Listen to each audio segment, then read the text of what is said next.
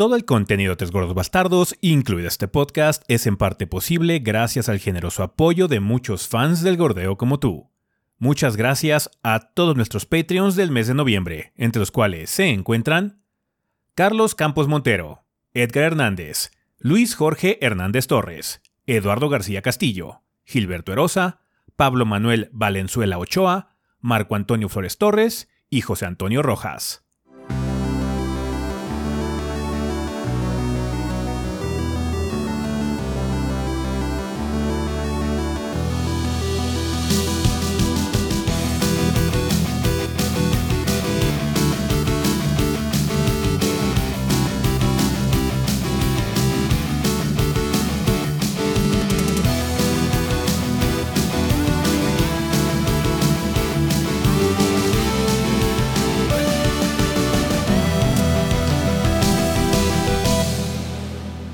Pedo, banda? Sean bienvenidos al episodio 548 del podcast de los tres gordos bastardos. Yo soy su anfitrión Ezequiel y como ven aquí encuentro con el resto del elenco de los gordos, o sea, Rafa y Adrián. A ver, Rafa, si quieres empezamos contigo esta semana. ¿Qué anduviste haciendo en el mundo del gordeo? ¿Qué banda? Pues esta semana le estuve dando este mucho tiempo, le estuve dedicando mucho tiempo a UFC 5, Ultimate Fighting Championship 5. Eh, pues ahora me tocó a mí esta, esta franquicia, nada más no, no he encontrado un gordo que, que, que, que, ya la. que, que, sea de ella, es de, él esa franquicia. Yo te vi muy apasionado, Chaps, con esa mini reseña de 13 minutos. Sí, qué pedo, ¿eh? Eso es porque no me sé controlar. Qué pedo, qué pedo con tus mamadas. No, es que no sé, no, no es para mí, 13 minutos. 13 minutos, no es para mí. No, no lo es. O sea, está bien el juego. Está bien hecho y todo. No sé los fans de del UFC qué piensen porque incluso con la, o sea, mi único punto de comparación con los anteriores son las reseñas que, que ese Kid hicieron. Y cuando las veías, pues, pues, se ve que es lo mismo, pero bueno. Bienvenido este, al reino de los juegos de deportes, chaps. It's the same thing.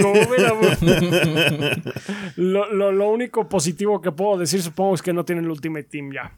Entonces, mm. este. Sí, eso está padre. Qué bueno que no haya apuestas. O sea, la tienda está muy metepuño, pero mínimo sabes qué vas a comprar. y pues sí, ahí está, banda. Si les interesa conseguir la más nueva entrega de UFC, pues, eh, ahí está. Este, está decente, funciona. Eh, pero si tienen uno anterior, ¿eh? no, no le veo mucho el caso, la neta, pero bueno. Está bien. ¿Tú, Adrián, qué anduviste haciendo? pues esa semana estuve jugando City Skylines 2. Y ha sido un camino bastante... Está lleno de piedras, la verdad. Eh, estos juegos de construcción de ciudad y eso toman su tiempo. De hecho, espero que la reseña haya salido el domingo. Eh, pero hay que jugarlo bastante para saber cómo están los sistemas, si la simulación está bien y demás. Pero la verdad es que tiene ideas muy buenas. De hecho, eh, tiene mejoras sobre el primero que están muy bien. Nunca le hicimos reseña al primero, pero bueno, lo he jugado bastante este, a lo largo de los años. Y sí tiene mejoras el 2. Pero no mames, debe haber salido como en seis meses más, porque está rotísimo el juego, está rotísimo. O sea, no saben cuántos crasheos tuve. Hay partes de mi footage que grabé que no voy a poder mostrarles banda porque no funciona. O sea, está tan mal el framerate en, eso, en esas partes que el codec de video ya no sabe qué hacer y pues no, no, es un video que se pueda ver ni siquiera. Entonces, una disculpa si el video tiene como footage raro, como mucho early y poco más adelante. Pero tiene muchos pedos. El juego está bien en, cuestión de mecánicas, en cuestión de cómo funciona el juego eh, intrínsecamente pero en rendimiento, en todo lo demás, está súper crudo, súper crudo. Entonces, em, espero salga la reseña el domingo. También he estado jugando el DLC de Tales of Arise. Mm. Ese todavía no lo acabo. Yo voy, creo que a la mitad. Tengo entendido que dura como 20 horas. Entonces voy como a la mitad. Llevo 8 horas. Entonces voy más o menos por ahí. Espero que la próxima semana salga este contenido. Bueno, más bien no, la próxima, esta semana, esta semana donde sale el podcast. Este. Este el contenido de Tales of Rise del DLC. No estoy seguro si lo acabé no, porque pues no lo he acabado, no sé cuánto dura realmente. Entonces, si dura más de 20 horas, pues no va a salir esta semana, ¿no? Pero la verdad es que por lo que llevo jugando no estoy muy impresionado. No. No le. No le metieron tantas cosas como nuevas. Mm. Tales of Rise es un gran juego, a mí me gustó mucho. Pero pues un DLC esperas que haya como más carnita, algo extra, ¿no? Sí. Y siento que eso le hace falta al DLC, ¿no? La historia está bien, pero mecánicamente tanto le falta, ¿no? Y pues eso he estado haciendo. Está bien. Eh, pues yo lo que estaba haciendo es jugar varias cosas. Eh, una de ellas fue probar el, demo de eh, Like a Dragon Infinite Wealth. Debió haber salido impresiones de, de mi parte el viernes y todo salió bien. Em, también probé una cosa que la gente que está viendo el video ya sabe de qué se trata. pero no puedo hablar de ella más, nada más esperen video lunes. si es que están escuchando el audio, tempranito debería haber un video especial de algo que puede probar. Eh, que no puedo comentar ahorita. Y también debería tener una mini esta semana. Así que he estado jugando varias cosillas. Eh, también estuvimos haciendo algunos streams. Jugamos Zelda, jugamos Robocop. Y pues ahí anduvimos echando desmadre en el Twitch. Eh, y pues sí, hay varias cosas todavía que tenemos ahí pendientillas. Así que, yeah. Em, pues banda, con respecto a anuncios no hay mucho, mucho de qué hablar realmente. Estamos trabajando todavía en contenido. Eh, lo que va a haber es que va a haber contenido en los siguientes días. Esperen eh, más videos en nuestro canal. Así que por favor no dejen de suscribirse. Eh, no dejen de darle a la campanita para que se les avise cuando es que tenemos un video nuevo. Y así puedan disfrutar del contenido. Porque como salen varias cosas, igual están interesados en algo en particular. Y pues bueno, es de las cosas que sí alcanzamos a cubrir, así que pues no se pierdan el contenido que, que vayamos a hacer en estos días, banda. Em, realmente no hay mucho más que anunciar, seguimos trabajando. Eh, todavía no tenemos anuncio con respecto a cosas como el podcast 500. Debemos hacer unas pruebas de transmisión en YouTube eh, relativamente pronto, así que si em, eh, tienen ganas de echarnos la mano y platicar un poquitín en lo que estamos haciendo las pruebas, pues están aprendiendo también en nuestras redes sociales para que veamos qué onda con la transmisión en YouTube, porque vamos a hacer la transmisión en vivo del episodio 500 a través de YouTube de este canal, para que bueno, ya dejemos el, el podcast aquí condensado en esta zona, ¿no?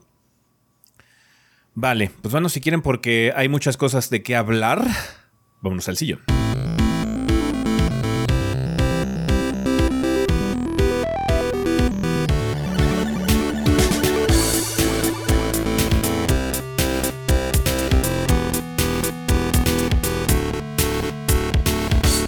Y bueno, banda, pues ya estamos aquí en el sillón donde vamos a hablar un poco sobre las noticias más relevantes de la semana. Tenemos un mix bastante interesante de cosas desafortunadas, eh, cosas interesantes. Y de hecho vamos a empezar con una de ellas, eh, de las interesantes. Parece ser que Twitter y PlayStation se divorcian. El botón de share ya hace menos cosas, ¿verdad, Adrián? Cuéntanos. Así es, eh, Twitter va a dejar de funcionar tanto en el Play 4 como en el Play 5 pronto. Esto va a incluir la habilidad de ver cualquier contenido publicado en Twitter en estos aparatos la habilidad de postear y ver contenido, trofeos y otras actividades relacionadas al gameplay en Twitter y eh, pues básicamente cualquier cosa que tenga relación con la plataforma. Esto es porque eh, van a empezar a cobrar más por la API, para el ingreso de la API, entonces dijeron, no.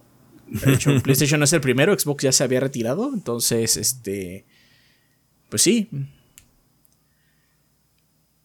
pues ya, o sea, a la chingada. O sea, ¿qué más quieren que diga? Tienes que estar muy cabrón para hacer que las compañías de plano decidan que uno de sus botones quede inútil. Así que prefiero que quede inútil. prefiero que pierda cosas, sí. Prefiero perder cosas. Así, así, así de cabrón tienes que estar. Entonces, respeto, respeto por, por, por la imbecilidad de, del meme lord. Digo. Ah, está bien. Pues ni modo, eh, se va esta feature de Twitter, eh, por lo menos por ahora, quién sabe si las cosas que ven en el futuro, pero ya eh, iremos viendo cómo evoluciona la cosa, si es que hay evolución para tal caso. A, lo mejor se integra con otra cosa, quién sabe. Quién sabe. Vale, pasando a una historia un poco más desafortunada, de hecho bastante más desafortunada, tenemos las noticias de la cancelación de un juego, ¿no, Rafa? Así es. Desafortunadamente, The Glory Society, que es un eh, colectivo independiente que está desarrollando eh, Revenant Hill, que era una secuela de Night in the Woods, este juego que eh, tuvo mucho revuelo en su momento. De hecho, muchas personas de la banda pues, nos estuvieron recomendando que jugáramos Night in the Woods y pues nunca tuvimos la oportunidad, pero pues estamos conscientes de su, de su preferencia. Pero pues sí, desgraciadamente la secuela que iba a tratar eh, de más animalitos simpáticos y, caseros de mierda, porque era como que tenía ese toque bastante centrado, deprimente en general. Eh, pues sí, ya no se va a hacer. Y la razón no es eh, nada bonita. El problema fue que uno de los desarrolladores, pues presentó unas complicaciones médicas inesperadas. Eh, Scott Benson, que es escritor y artista del colectivo, comentó que a lo largo de los últimos 12 meses, más o menos, me enfermé gravemente y la enfermedad pues no se ha ido. Me diagnosticaron con una falla severa del corazón probablemente debido a un virus y me va a limitar importante de manera importante en el futuro cercano y tuve que dejar de trabajar tan intensamente como lo hacía. Eh, Benson Bethany y Bethany Hockenberry, que fue su, eh, es su esposa, eh, coescribieron Night in the Woods y formaron el estudio del colectivo de The Glory Society con el músico Ren Farren en el 2019. Eh, se iba a enfocar el juego en un gato que se llamaba Twix y que iba a tener que encontrar un nuevo hogar después de no poder pagar su renta. Entonces, pues sí, mm, supongo que un escenario con el cual uno se puede relacionar fácilmente. Tópico. Eh, sí, The Glory Society pues, comentó que ya no van a poder eh, completar la visión debido a que Benson y Hockenberry, pues que su esposa, pues van, más, van a salir de la producción por, por esta situación. Eh, da la realidad de horarios, presupuestos y la frágil tarea de retrabajar todo el proyecto con estos parámetros, el equipo ha decidido mutuamente suspender operaciones. Pues, ni modo, se cancela el desarrollo de Revenant Hill. Ah, Benson ha comentado que está enfocándose en su recuperación antes de proseguir con eh, pues futuros desarrollos. comentó, los últimos meses han sido una lluvia de hospitales, doctores, exámenes, procedimientos nuevos y emocionantes, eh, medicamentos y muchas, muchas tomas de sangre. Me da tristeza todo esto, pero si me enojo demasiado es como enojarme con el mal clima. Solo pasó y por suerte la vida continúa. Entonces, pues manteniéndose positivo el señor. Pero pues sí, desafortunadamente, eh, pues sí, esta es una eh, cancelación bastante triste de, un proyecto que a mucha gente lo tenía emocionada, pero pues la salud de, del señor Benson es primero, entonces qué bueno que se esté tomando las cosas con calma y ojalá pues pueda encontrar una recuperación. Así es. En los próximos meses. Siempre es lamentable, pero pues bueno, algo que hay que tomar en cuenta es que siempre hay que tener eh, presente el factor humano en estos proyectos y en proyectos chiquitos la ausencia de un desarrollador tan prominente puede ser catastrófica en el sentido de que pues, ya sabes que el producto no va a salir. Entonces, pues sí, desafortunadamente eh, no tendremos secuela a Night in the Woods, pero ojalá que, eh, como estaba diciendo Rafa ahorita, se, se, recupere el señor Benson lo antes posible para que pueda retomar con la misma energía, pues bueno, su vida cotidiana, ¿no? Entonces, pues mucho ánimo y pues ojalá que le vaya bien. Esperemos tener buenas noticias de la pareja en el futuro. Vale.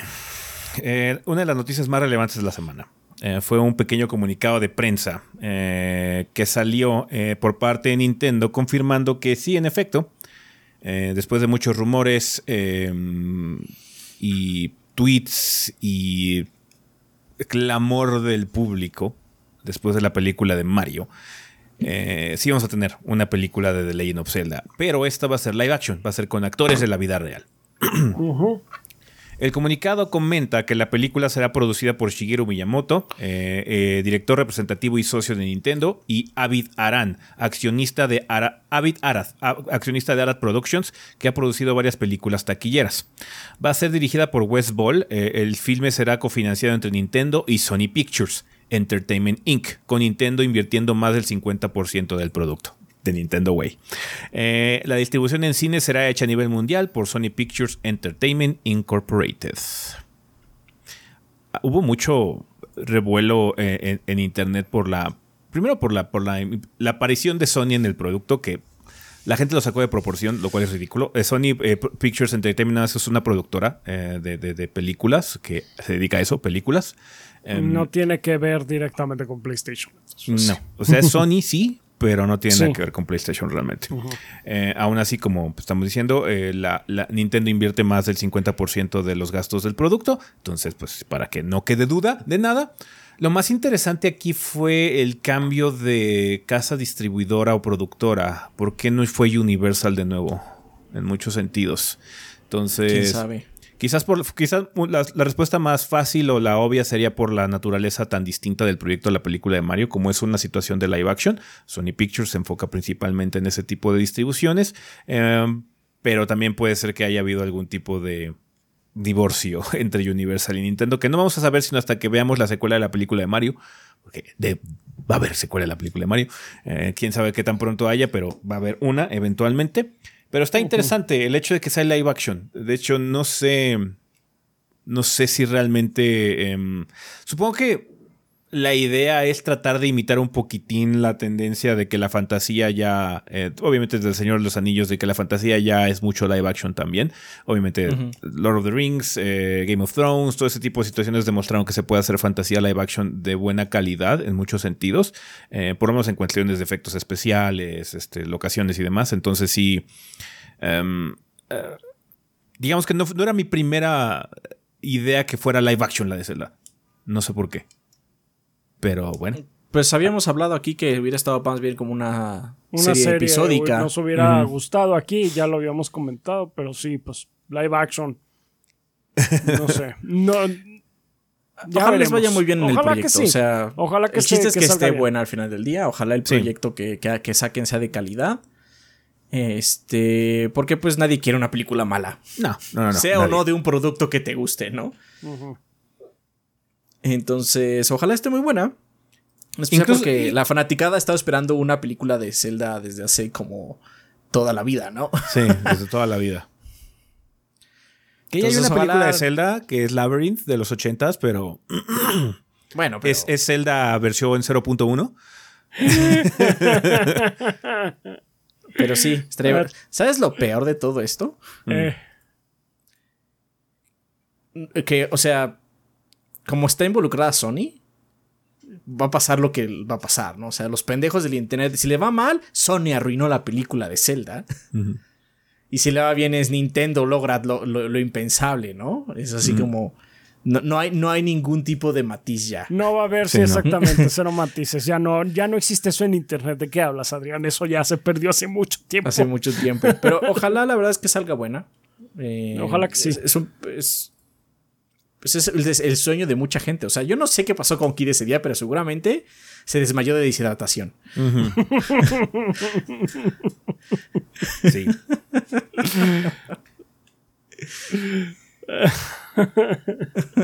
pues mira, hasta A ahorita, la mente escenas de Scary Movie, güey. eh, hasta ahorita las, produc- las producciones que ha hecho Sony Pictures con los pro- las propiedades de videojuegos han estado decent. Creo que la peorcita sí ha sido la de Gran Turismo en general, fue la que generó menos revuelo, porque incluso esa serie de Twisted Metal que vimos que iba a estar así como terrible, parece ser que it was actually good.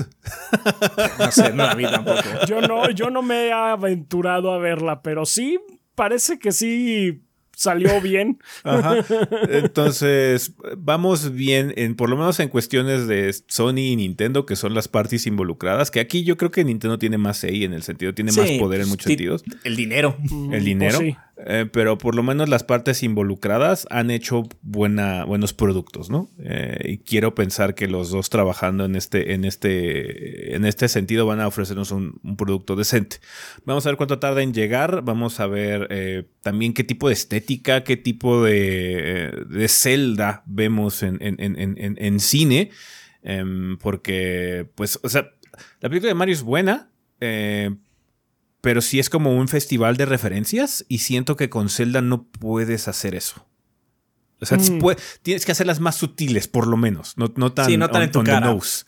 Bueno, Ajá. pero, o sea, también eh, siento que es que las referencias en tu cara es por Luminous. Ajá. Ah, esos, sí, güeyes, esos güeyes no conocen sutileza. O sea, esa no, sí, por palabra eso, es pero Nintendo dijo que sí. Sí, claro, Nintendo dijo Ah, que sí, claro, no, pero sí, o sea, sí estoy de acuerdo. O sea, Luminous fue pues, haciendo el, el Luminous hizo. Es una película pues del estudio, tal cual. Sí se siente como uno de los mejores trabajos del estudio, he de decir. Dentro de todo. Pero pues a ver, pero sí, con Zelda no, no puede funcionar así. No lo veo como algo que pegue. Ya veremos, ya veremos. Siempre podemos regresar a Excuse Me Princess. Eh, Excuse me, princess. Supongo que podemos. Siempre podemos regresar ahí. Discúlpame, princesa. Ah, pues hay muy poco realmente de qué hablar. eh, hay mucho potencial en el proyecto banda. Obviamente va a haber más noticias, más este desarrollo, casting y demás. Vamos a ver ahora qué le toca hacer a Chris Pratt. Eh, Chris Pratt como Ganon. Como Ganon, sí, empecé en Ganon. Ah,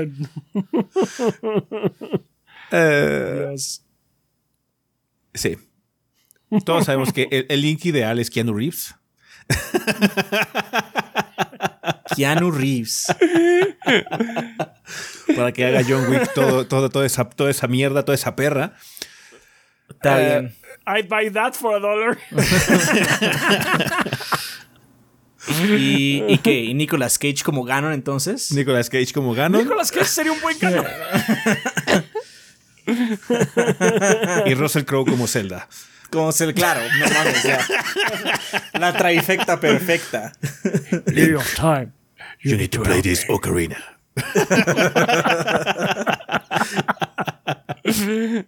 Ah, Pero sí, vamos a ver qué le toca hacer a Chris Pratt. That's, that's legit. Uh, Chris Pratt va a estar en esa película. I know it. Es- es Nada más cu- cuestión de confirmación. Va a ser un goro o no algo, no sé. for it. Algo, pero algo va a ser Chris Pratt. Está bien. Pues bueno, eh, interesantes noticias. Vamos a ver cómo, se, cómo evoluciona esto de la película de Zelda. Indudablemente emocionó mucho a los fans. Eh, ojalá, ojalá que el producto vaya, eh, vaya viento en popa, el proyecto en general. Así que chingón, película de Zelda. Nice. ¡Yay! Eh, otra noticia interesante que tenemos por parte de Sony es con respecto a sus planes a futuro. Parece ser que las cosas están tambaleando un poquitín con su super plan de 30 mil millones de juegos de servicio. Cuéntanos, Rafa, ¿qué onda? Pues sí. están teniendo algún problema del cual no estamos como que muy enterados, pero ya desde hace rato sabíamos, Sony había enfatizado muchísimo que está como que muy interesado en esto de los eh, títulos de juegos de, de- live service. Eh, tan es así que tanto el spin-off de The Last of Us, el, el- multiplayer y Horizon como que están um, confirmados en en desarrollo que van a ser títulos live service. Entonces, pues por ahí van. Pero de los 12 que tenía planeados, ya retrasó 6. Dijeron que van a retrasar 6 para el 2025. En cuanto a los otros 6, dijo el presidente Hiroki Totoki, estamos trabajando en ello. No nos adherimos a ciertos títulos, pero el gameplay debe ser lo más importante. O sea, más bien, los que están confirmados son los que se retrasaron, esos seis para el 2025. Los otros están absolutamente en el limbo. Sí, Sí. sí, sí, sí. Sí, No, pues ya, ya habíamos hablado de lo de Marathon, ¿no? Que eh, la vez pasada con todo lo del desastre de Bungie, eh, eh, que si Marathon se retrasó, parece que hasta el 2025, entonces yo creo que es de esos juegos que se ven afectados. Seguro. Es que, o sea, su, su, su nueva adquisición, su nuevo juguete que fue Destiny, cuando lo compraron, lo compraron en la peor época de Destiny. Que sí, o sea, la situación de Destiny no es culpa de Sony directamente, es culpa de Bungie, eh, pero digamos que como Pero no es Sony es, problema de Sony. es problema de Sony y como Sony es muy inexperto en esta situación de los juegos de servicio, no sé qué hacer, coach. Ajá. Eh, entonces, sí, estamos en, estamos en una situación en que claramente no, no estaban muy bien preparados para abordar este tipo de, de iniciativas. Güey, 12 títulos de servicio. 12. 12. Nos- o sea, alguna vez, hace meses, dijimos, nos preocupa esto, que estén... La preocupación es real. 12 juegos de este... Sí. de- no, no, insostenible, perdón. No, No, sí, es lo que dijimos, realmente de esos 12 van a sobrevivir dos, probablemente. Y si esos dos Dos, sobreviven, pues ya lo hicieron, porque de hecho esos juegos son los que generan mucho capital, pero indudablemente es un es una inversión enorme de recursos para el rate de supervivencia que va a tener ese proyecto. Sí, sí. Sí, definitivamente. Bueno, no, no, son 12, son 6, básicamente. Porque yo creo que esos 6 que dijo, ah, vamos a ver, están ya en la basura. O sea, aceptémoslo. sí, sí, sí. qué bueno, la verdad, ya.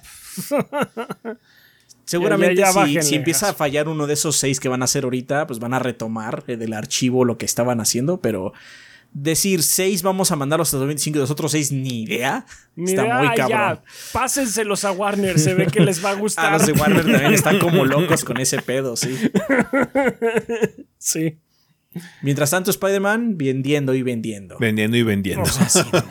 mejor siguen haciendo juegos así, están chingones. Sí. Pero bueno, pues es que ya sabes que, las compañías no quieren mucho dinero, quieren todo el todo dinero. El dinero. Pues ahí pues está. Eh, es muy nebulosa la situación, eh, porque obviamente no tenemos confirmaciones ni demás, ni nombres, y como que una cara asociada a toda esta situación, pero son cosas que están pasando internamente en Sony y parece ser que sí hay mucho tumulto con respecto a esta perspectiva, eh, que probablemente cambie en los siguientes años, porque bueno, ya va a haber cambio de cabeza también, ya como comentamos hace ya algunas semanas, Jim Ryan se va de, PlayStation, entonces puede ser que la siguiente persona eh, se encargue de corregir el rumbo de la, de la situación y mesure un poco las expectativas, porque sí se siente muy irreal la proyección que tiene Sony de tener 12 juegos de servicio activos, vivos. Eh, ahorita 6, dicho, incluso 6 se me hace mucho. Te creería intentar 3, güey, la mitad, güey, pero 6 también ya se me hace bastante. No, pero aparte, el enfoque eran 2, es que 12 me parece un número Obviamente son, son, de muchos niveles, este, grandes, pequeños, medianos y lo que le sigue, ¿no? Porque cosas como Rocket League es un juego de servicio y que estamos de acuerdo que no se compara con un Destiny, ¿no? No se compara con un World of Warcraft o una cosa por el estilo, ¿no? Pero aún así la iniciativa y el tipo de título que estamos mencionando eh, tiene un recurso muy finito, que es el tiempo de la gente. Eh, y el tiempo de la gente, pues no, no vas a poder multiplicarlo aunque quieras. Por más que vendas millones y millones de PlayStations, eh, no vas a poder garantizar que la gente esté metida en todos esos productos al mismo tiempo, ¿no? Ajá, no importa cuántos millones de PlayStations vendas, los días duran 24 horas. Ajá. Además de que, o sea, quizás Rocket League no es un juego del calibre de Destiny en cuestión de trabajo y demás, pero aún así es un tiene un equipo de desarrollo que constantemente tiene que darle pues contenido al juego. Esa es la primera cosa de servicio. O sea, el equipo que esté ahí, sea chiquito o grande, tienes que darle contenido fresco y nuevo cada dos meses, cada tres meses, cada temporada, lo que define el juego como temporada. Sí, pero aún así no se pues, compara. los dos producen la misma, la misma cantidad, del mismo rayo, tienen la misma iniciativa, pero para producir el, contenido que vaya asociado a Destiny es, es, muy diferente a producir un contenido similar a cosas como Rocket League. Entonces, yo no estoy hablando de escala en ese punto. Pero creo que el mayor problema, aparte de obviamente el hecho de que tengas que andar alimentando al monstruo, es el tiempo. O sea, es demasiado. O sea, 12 juegos de servicio es excesivo. Si de por sí el juego está, el, mercado está saturado con los 3, 4 que tenemos más populares. No mames, tratar de que una sola compañía controle 12, you're, you're fucking crazy, man. Sí, sí, sí, sí. sí, irreal, irreal. Mm. Ah, pero bueno, hablando de juegos como servicio, parece ser que la gente de Digital Extremes tiene problemas. Cuéntanos, Adrián, ¿qué onda? ¿Qué pasó? Eh, pues Detail Extremes, eh, los publishers de Warframe y los que están haciendo Wayfinder, perdón, este, va a tener un recorte personal. Eh, pues la compañía va a tener una reestructuración, o más bien tuvo una reestructuración reciente debido al. perdón, una reestructuración reciente en el equipo de liderazgo. ahora, hasta el momento se han ido 30 personas, o más bien han despedido a 30 personas, confirmados por la compañía. Eh, y estas 30 personas estaban más enfocadas a proyectos externos. Ya, ven que Digital Extremes también ayuda con otros proyectos, no solo con Warframe. Y el equipo de publicación que está trabajando en Wayfinder. Los empleados fueron llevados a pequeñas juntas el jueves y rápidamente perdieron acceso a todas las cuentas de la compañía. Y los despidos llegaron eh, luego de que la compañía, Digital Extremes, reemplazara al fundador James Schmalz con el anterior director creativo de Warframe, Steve Sinclair, como nuevo CEO en octubre. Eso es lo del equipo de liderazgo. Eh, Digital Extremes busca enfocar sus recursos internamente y dejará de dar soporte a Wayfinder. Wayfinder perdón. Transferirá la propiedad completa a Airship Syndicate, según un representante de Digital Extremes que habló con Polygon. Eh, la mayoría de la gente que dejaron ir son contrataciones recientes, básicamente, contrataciones de los últimos tres meses. Y pues.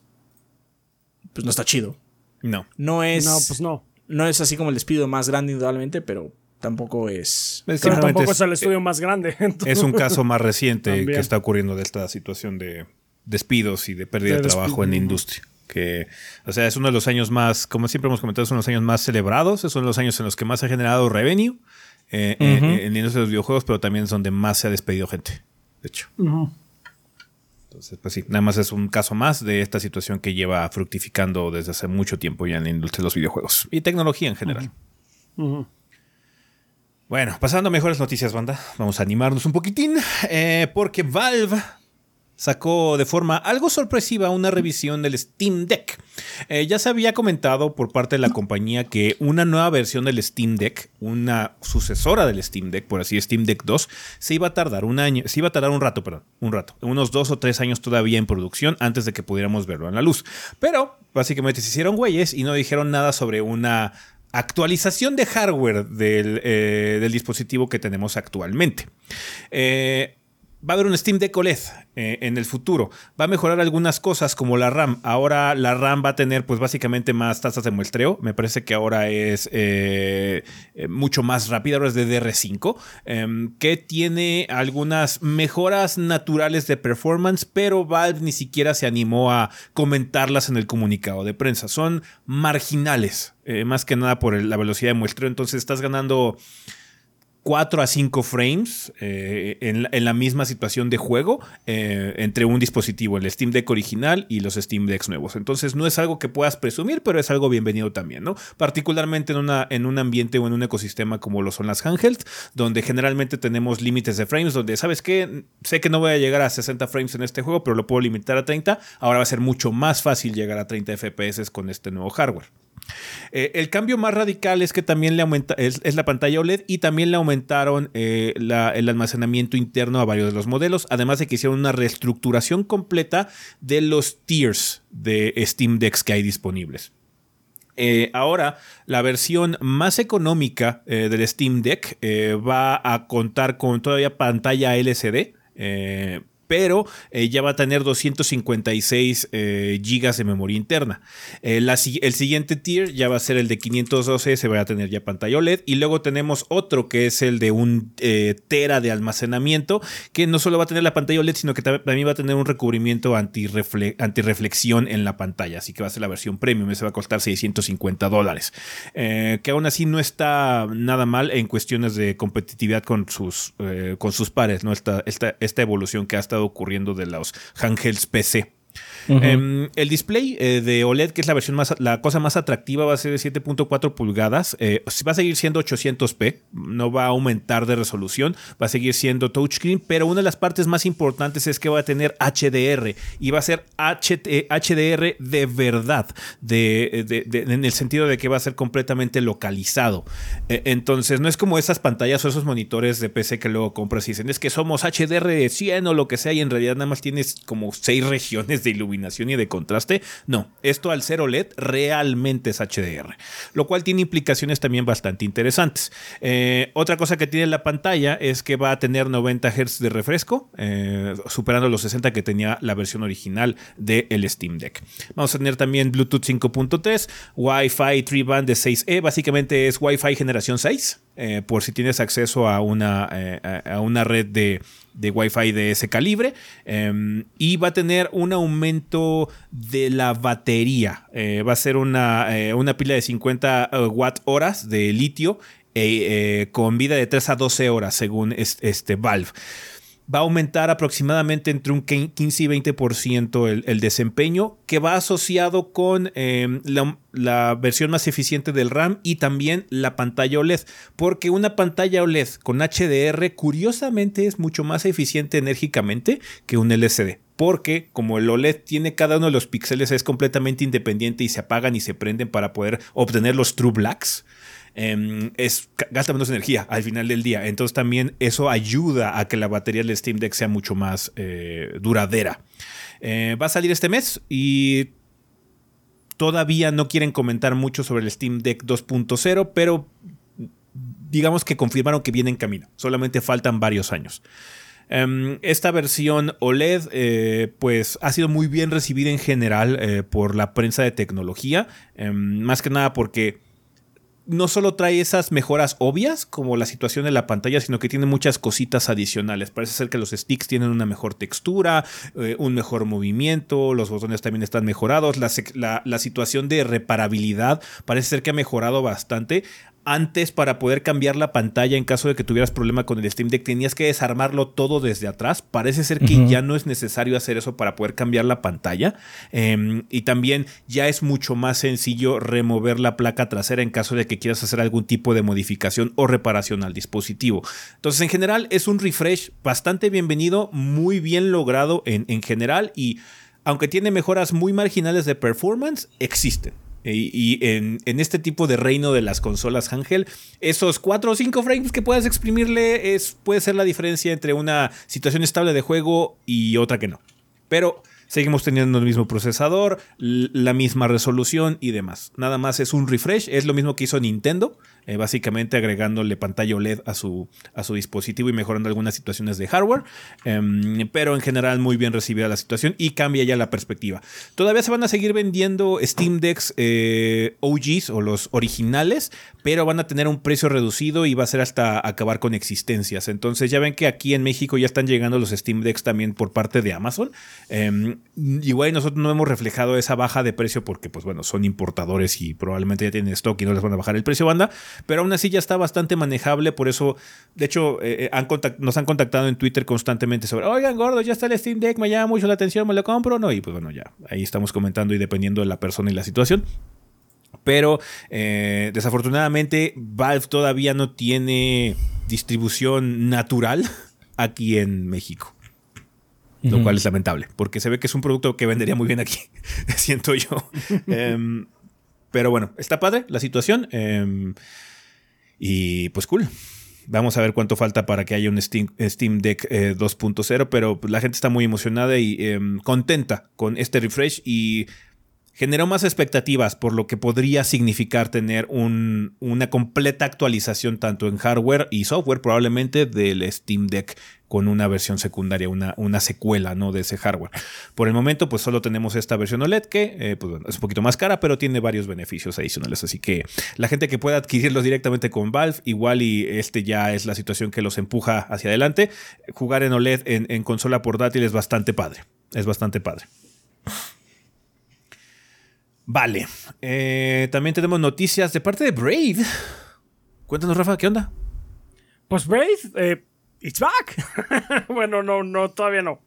Pero va a tener una edición de aniversario que ahorita me, acaba de dar la curiosidad. ¿Cuánto salió Wraith? Por cierto. Pues fue de los primeros juegos de Xbox Live Arcade. Sí, entonces sí, fue de agosto del 2008. Entonces. Pues no, pues ya. sí, ya hace rato. Ok, pues el 30 de abril del 2024 eh, va a tener ya su primera eh, edición de aniversario de 18 años, me parece. Entonces, que sería más o menos. No, 14. Eh, 16, creo que son 16 años. Son 16. Sí, 16 años. Eh, va a salir en PC, PlayStation, Xbox, iOS y Android para los suscriptores de Netflix. Y va a tener una versión para Mac y Linux que va a llegar después en el año. O sea, va a salir en el 2024, pero después del 30 de abril. Eh, ¿Qué va a traer esta eh, versión de aniversario? Esta edición de aniversario, pues eh, parece que va a traer como que cosas bastante interesantes, incluyendo nuevos puzzles. Va a tener un nuevo mundo nuevo con puzzles. En, en realidad, eh, Braid tiene creo que 5 o 6 mundos nada más que son. Cada uno tiene como que 6 niveles con puzzles. Entonces van, van a tener un nuevo mundo. que, va que va a ser añadido de forma que no interfiera con el título original. Los gráficos que de por sí están como que hechos a mano eh, van a escalar de resolución, se van a hacer de nuevo eh, con una resolución mayor a 4K por el artista original David Hellman. Va a tener audio mejorado. Eh, Jonathan Blau, que es el creador del juego, mencionó que no le gustan en sí los efectos de sonido del juego original. Y va a tener remixes musicales de Martin Sig Andersen y Hans Christian Koch, que juntos hicieron el soundtrack de Limbo, de Inside, de Control y de muchos juegos y películas más. Ah, y también va a tener comentario de desarrollador, pero Jonathan Blow eh, dijo que no van a hacer cosas como nada más andar leyendo de, un script o algo así, sino que él quiere que sea como que más divertido el comentario de desarrollador. Entonces mm. va a ser, van a ser entrevistas y comentarios eh, para que sea más dinámico. Eh, grabaron más de 60 horas en sí todo este tipo de comentarios, pero las destilaron en en 15, en poquito más de 15 horas de comentarios que sí van a entrar al juego y van a estar regadas en la forma de 250 objetos de comentario. También va a tener galerías de arte que van a mostrar screenshots de cómo fue, fue avanzando el juego en su desarrollo. Tal cual, eh, Jonathan Blow dijo que si les interesa saber cómo se hacen los juegos y quieren hacer uno, Braid Anniversary Collection es un enorme repositorio de información real y procesable de estos tópicos. Mm. Entonces, pues, pues ahí lo tiene eh, Jonathan Blau, pues eh, también, o sea, es, es un, es un, ah, un desarrollador pues con bastante conocimiento, o sea, no solo se aventó gran parte de Braid, sino que también eh, él es el que es el principal actor detrás de The Witness. Entonces, pues sí, este, sabe de lo que habla. Y pues qué bueno que se, se oye interesante esta edición de aniversario. Si no han jugado Braid, pues ahorita bueno, no sé si esté ahorita disponible el juego, yo me imagino que sí. En Steam. Sí, en Steam. ahí lo pueden conseguir. Entonces, pues, eh, muy buen juego de puzzles, música muy padre. Creo que esa fue la razón principal por la que yo me lo conseguí en primer lugar. Eh, y pues sí, ahí lo tienen. Nada más hay que esperar al, próximo año para jugar la edición de, aniversario. Está bien, está bien, está bien. Vale, eh, eso es de un juego que está en el pasado de hace muchos años que regresa y ahorita hablando de un juego que viene muy a futuro, eh, hace poquito, el 7 de noviembre, se celebró el, día N7, que es como una pequeña eh, celebración que se hace año con año de la franquicia Mass Effect por el N7. Em, hubo un nuevo teaser del el siguiente proyecto de Mass Effect donde se confirmaron algunas cosillas interesantes. Eh, creo que la más padre es el hecho de que parece ser que este nuevo título de Mass Effect no va a abandonar el concepto de Mass Effect Andrómeda. Que eh, diga lo que digan del juego, bla bla bla, tuvo sus problemas, indudablemente no es perfecto, pero el concepto de Mass Effect Andrómeda eh, no era una mala idea. Entonces siento que eh, es padre que no vayan a desecharla por completo, porque parece ser que vamos a tener eh, el hecho de que Liara Sony, uno de los personajes más prominentes de la trilogía original de Mass Effect, va a ayudar a la iniciativa Andrómeda. Em, ¿Cómo es esto posible? Pues bueno, las, las Azaris, que son eh, la raza de, de Liara, viven por muchos cientos de años. Entonces, por lo mismo, es, factible o es posible que esto ocurra, ¿no? No se sabe mucho más del título. Eh, hubo un pequeño teaser, eh, más que nada con esta confirmación. Y lo único que sabemos es que no podemos esperar el juego pronto. Estamos a 5 o 6 años de que el título se estrene. Entonces, esperemos más teasers y demás a lo largo de los años, banda. Este es solo uno de los tantos que hay. No mames. Oye, ¿y Dragon Age? Es una excelente pregunta. Es una excelente pregunta, Adrián. ¿Por qué no le preguntas al Doritos Pope? No mames. Ya sabemos dónde está GTA 6. Ya GTA 6, ahorita de hecho vamos a hablar al respecto. Obviamente fue la noticia más importante de la semana. Hasta creen que no vamos a hablar de GTA. Quiero ver esos hecklers, esas personas así tratando de abordar desesperadamente el, escenario del Doritos Pope preguntando por Dragon Age. Ahora, porque ya sabemos dónde, cuándo llega GTA, carajo. Sí, así es. Dios bendito. Ya, póngale seguridad, señor sí, El Doritos Pony invertir en seguridad, cabrón. Sí, bien cañón. Ah, pero bueno, Mass Effect viene en camino. Es padre que no hayan abandonado Mass Effect Andrómeda, eh, eh, pero. Viene en camino, porque no mames, cinco años, puede pasar muchas cosas en medio. Vamos a tener un showdown épico entre The Elder Scrolls 6 y Mass Effect ese año el día que salga, el año que salgan, porque van a salir los dos el mismo pinche año a ser si no. Y... Sí, en el 2030. no, no, no, quiero llegar a ese punto donde salgan los juegos y, y tenga que decir demasiado cansado para seguir, porque no mames, están tardando un chingo. It's gonna happen, man. O sea, eso va a pasar. pero bueno. Vale, si que nos enfocamos en juegos que van a salir esta semana, Adrián, así que cuéntanos qué, qué se estrena en estos días en tiendas y portales digitales. No estamos demasiado cansados para seguir con la pinche listota, ¿verdad? Bueno, pues eh, el 13 de noviembre sale Spirity, supongo que se dice así, se dice así, para PC, Nintendo Switch, Xbox One y Xbox Series. Astral Ascent para PC, Nintendo Switch, Play 4 y Play 5. Cora Island para PC, Play 5 y Xbox Series. Invisible Presence Ato- Atom Eve para PC. Karma Zoo para PC, Nintendo Switch, Play 5 y Xbox Series. Refined Self The Personality Test Game. Ok. Para PC, iOS y Android. Super Crazy Rhythm Castle para PC, Nintendo Switch, Play 4, Play 5, Xbox One y Xbox Series. UFO, eh, UFO Robot Grandizer The Feast of the Wolves para PC, Play 4, Play 5, Xbox One y Xbox Series. Y Turok 3 Shadow of Oblivion, este eh, relanzamiento, retrabajo, va a llegar para PC, Nintendo Switch, Play 4, Play 5, Xbox One y Xbox Series. Todos el 14. That Mad Kid, ese puede que nos llegue. Pues es de Chaps. Sí, es Chaps aquí es el Turok Guy. El Turo Guy es Chaps aquí. Sí. Sí. Para el 15 de noviembre está American Arcadia para PC, Koi Koi Love Blossoms para Play 5, The Last Faith para PC, Nintendo Switch, Play 4, Play 5, Xbox One y Xbox Series, y Teardown para Play 5 y Xbox Series. El 16 de noviembre sale Assassin's Creed Nexus VR para Quest 2 y Quest 3. Flashback 2 para PC, Nintendo Switch, Play 4, Play 5, Xbox One y Xbox Series. Jagged Alliance 3 llega a consolas para Play 4, Play 5, Xbox One y Xbox Series. The Kingdom Remedy para PC. The King of Fighters 13 Global Match para Ah. Nintendo Switch, Play 4. La versión con rollback. La- ajá, la La versión, versión con rollback. rollback, a ver qué tal está. Small Saga para PC y Mac. Y.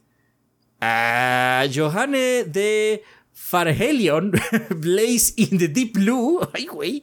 Para PC, Nintendo Switch, Play 4, Play 5, Xbox One y Xbox Series. Todo eso el 16. Game of the Year Material. No sé qué es What eso, the pero bueno. fuck is this? Vamos a ver. Esto sí. Eh, y el Y te vas 17 a de soltar que es un juego de Chaps. ¡Uy, no Sí. mames, ve re bueno! No, it's, a- it's Animu Trash. bueno, no sé qué es. A ver, ahorita veo. El 17 de noviembre sale Bluey de Video Game para Cat. Para PC, Nintendo Switch, Play 4, Play 5, Xbox One y Xbox Series. Gira Gira Hihiru para PC. Naruto Cross Boruto Ultimate Ninja Storm Collection llega a América. Uf, uf, uf, uf, ese ¿Quién es nuestro. Naruto Guy, sí es güey? mío, sí, ¿Quién es nuestro Naruto, Naruto Guy? El Chapsu. El Chapsu es el Naruto Guy. No mames, ya van dos, güey. Para, Nintendo, dos para, perdón, para PC, Nintendo Switch, Play 4, Play 5, Xbox One y Xbox Series. En todos lados, chaps. Sí. Mm, Ah, shit. Persona 5 Táctica para PC, Nintendo Switch, Play 4, Play 5, Xbox One y Xbox Series. Super Mario RPG para Nintendo Switch. Tiger Blade para Play- PlayStation 5. The Walking Dead De- eh, Destinies para PC, Nintendo Switch, Play 4, Play 5, Xbox One Xbox Series. Y Warhammer Age of Sigmar Realms of Ruin para PC, Play 5 y Xbox Series. Este de Realms of Ruin me parece que es el RTS, ¿no? Podría ser. El, Es- eh, el Blazing the Deep Blue es un Metroidvania. Es un anime Metroidvania. O sea, es un juego Chapsu. Ya no. No, ya Ah, tengo de esos, dos. de esos que luego patrocinan a los gordos. Bueno, Es un sí. juego Chapsu, ¿eh? bueno, esta semana definitivamente es una semana Chaps. Sí. Dos al mínimo, si hay dos ahí. Pues eh, creo que lo más dos o grande tres, es. si, si, si nos vamos con King of Fighters también. Y también. 13. O sea, también tú cuentas para Super Mario RPG. Ajá, también cuento para Super Mario. Eh, RPG. ¿A poco, no, a poco no puedes, ¿A poco no eres fan? ¿No puedes jugar? ¿No eres fan? No, sí, sí quiero Super Mario RPG. No, sí, sí quiero jugar Super Mario Sí RPG. quiero, señor Pool. Sí, sí quiero, señor. Ese es el sueño, señor Pool. Bueno, te va a tocar practicar esos trials de combos eternos del King of Fighters 13, chaps. Chis, chis líneas, así de 13. Ten aquí 13 renglones de combos. Y es el reto número uno. Sí, ese es el reto número uno. Así, ¿Qué pedo? No. Ahora con rollback. Ahora con rollback. Buena semana, o sea, con Mario RPG, Persona 5 Táctica y pues todos los juegos del Chaps. Good week, good week. Sí, sí, sí, sí. Está bien, está bien. Ya que acá en noviembre, chinga. Bueno, bueno, chaps, ¿qué quieres que te diga? Está bien. A veces se gana y a veces se pierde. a veces se gana y a veces eres chaps. You lost, bro. Sí, ahora sí, esta semana Rafa perdió. Pues sí. Vale, pues una banda, eso ya todo con respecto a El Sillón. Vámonos al gran tef- tema de la semana.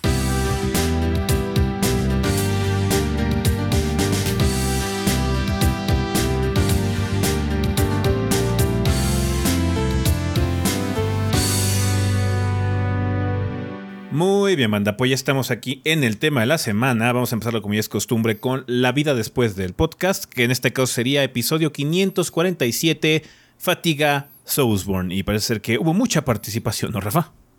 Muchísima. Eh, nos quedamos ahora con cuatro comentarios, pero pues banda, ahí si pueden lean los comentarios de el podcast anterior, también el Discord, eh, porque pues sí, están llenos de, de gente que al parecer tiene algo que decir al respecto de esta fatiga Soulsborne. Empezando por Uriel, eh, la Razola, Uriel la Razola 6481 de YouTube que dice que onda gorditos, el tema sí me pegó cabrón. Espero no extenderme tanto. Dejé mucho tiempo de probar juegos o dificultades altas a pesar de que tenían recompensas y me era llevadero terminarlos, pero terminé por dejarlos, no lo necesitaba.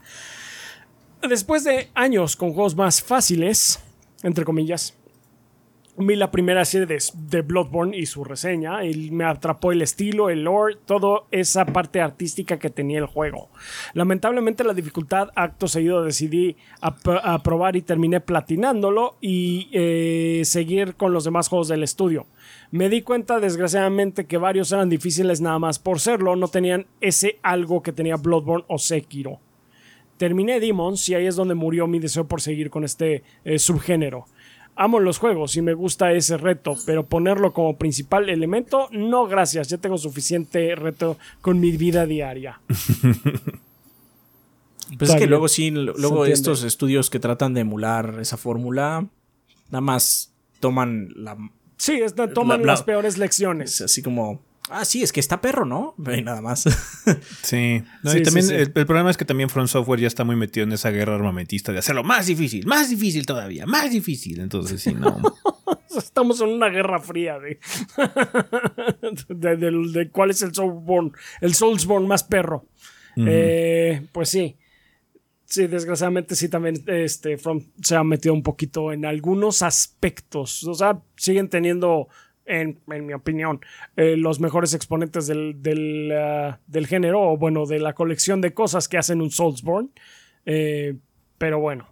Pues hay, hay, eh, hay quienes como que han entendido un poquito y ahí le van, le van metiendo eh, aspectos interesantes. Lies of P, volvemos a lo mismo. Pero bueno. Eh, siguiendo con Mayatec de Discord nos dice saludos cordiales gordos y banda. Este tema de la semana me cayó como anillo al dedo ya que yo soy muy fan del género Souls-like. He terminado todos los juegos FromSoft que han salido en mi PC, pero mi glándula GitGut pedía más. No sabía por cuál Souls-like empezar que no fuese de From, pero gracias a, a sus mini reseñas me animé a probar Mortal Shell, Shell y The Search. Pero Me no es una llevé- reseña de Search. ¿O sí? No, no. Nada más le llamo Mortal Shell. Mortal. Shell es, es bastante bueno. ¿Y sabes lo que tiene Mortal Shell? Es corto. Es corto, sí. Sí. Sí. Pues sí. Eh, The, The Search no, según yo Sí, no se- lo según hicimos, yo, ese no le hicimos No. nada, sí. No, ese ni, sí, pues. Eh, has de estar, ¿cómo se llama? El efecto Mandela otra vez. Ah, O nada más le llamó The Search por alguna razón. Ajá, Ah, por otra razón. Ajá. Me llevé una grata sorpresa al jugarlos, aún siendo lejos de ser perfectos, se introducían mecánicas divertidas e interesantes al género. Esto me llevó a tener una mentalidad más abierta con los Souls-like y no descartarlos solo porque no son de From. Dicho esto, este año en particular fue algo empalagoso para mí en cuanto al género. En orden jugué Elden Ring, Thymesia, que tenía pendientes Wolong, Rem- Remnant 2, Blasphemous 2, Lies of P y Lords of the Fallen. Lies Sí. of P, mm, bastante. Lies of P lo disfruté muchísimo. Me dio gusto ver lo mucho que ha progresado el género para tratar de llegar a los talones de Miyazaki. Por eso me emocionó por lo que puedan desarrollar, eh, desarrollar estudios así en el futuro. Después jugué Lords of the Fallen. este último no fue el único que no pude terminar. Fue el único que no pude terminar. No porque fuese particularmente difícil, it's not, sino que no me daba ningún tipo de satisfacción progresar en el juego. Te entiendo, te entiendo, hermano. Lo cual me motivó a reflexionar sobre una posible fatiga generalizada de estos juegos. Creo que uno de los problemas principales que tiene el género Git Good es que algunos se enfocan mucho en recrear estética de los Dark Souls sin darle profundidad o un propósito narrativo, dejando de lado el resto de cosas que hacen los juegos de Miyazaki tan buenos. Confío en que en un futuro cercano se vea al núcleo del Souls-like como algo más que solo una receta de cocina y se vea como un ingrediente para crear cosas nuevas y creativas y conserven esa, eh, conserven esa esencia, sin necesidad de volver a un caballero con espada larga en unas tierras oscuras. Sin más que agregar, me despido gorditos y ojalá cenen algo chingón. Gracias. Eh, pues, o sea, sí ha habido evolución en ese sentido, pero. Sí, sí, sí, la ha habido. La más fácil es hacer un juego de Dark Fantasy. Mm. o hacer cualquier otro juego. no, bueno, si vas a hacer un Souls-like, la más fácil es hacer un Dark Fantasy. Sí, sí, indudablemente. Sí, sí, sí, sí. Tenemos también el comentario de Forbidden de YouTube que dice: Me considero un gran fan de la saga. Tengo el Perfect Game, todos los achievements en Steam de Dark Souls 2 y 3 y además Sekiro y Elden Ring, respectivamente. Y a pesar de que tengo el remaster del 1 en bandeja, creo que dejaré para otro año. Porque tantas horas de grindear, pelear contra espíritus de otros mundos, leer wikis, ver guías en YouTube, ver videos de lore en internet, leer tonterías y discutir. No, teorías, teorías. Eh, leer teorías y discutir sanamente sobre el futuro de la saga si es que lo tiene, siento como la llama se va apagando poco a poco y siento que precisamente es porque lo, lo, que ha pasado una buena parte de la comunidad, no todos somos Power Basinga. Es normal si uno come el mismo plato de su comida favorita todos los días, termine odiándolo tarde o temprano. Es que mm. sí puede llegar mucho hartazgo. Si solo te dedicas a jugar esto, eh, puede ser muy problemático. Obviamente cada, cada quien es diferente, ¿no? Eh, cada quien sabe... Eh, o aborda las cosas de forma muy distinta y tiene diferentes grados de saciedad. Ajá.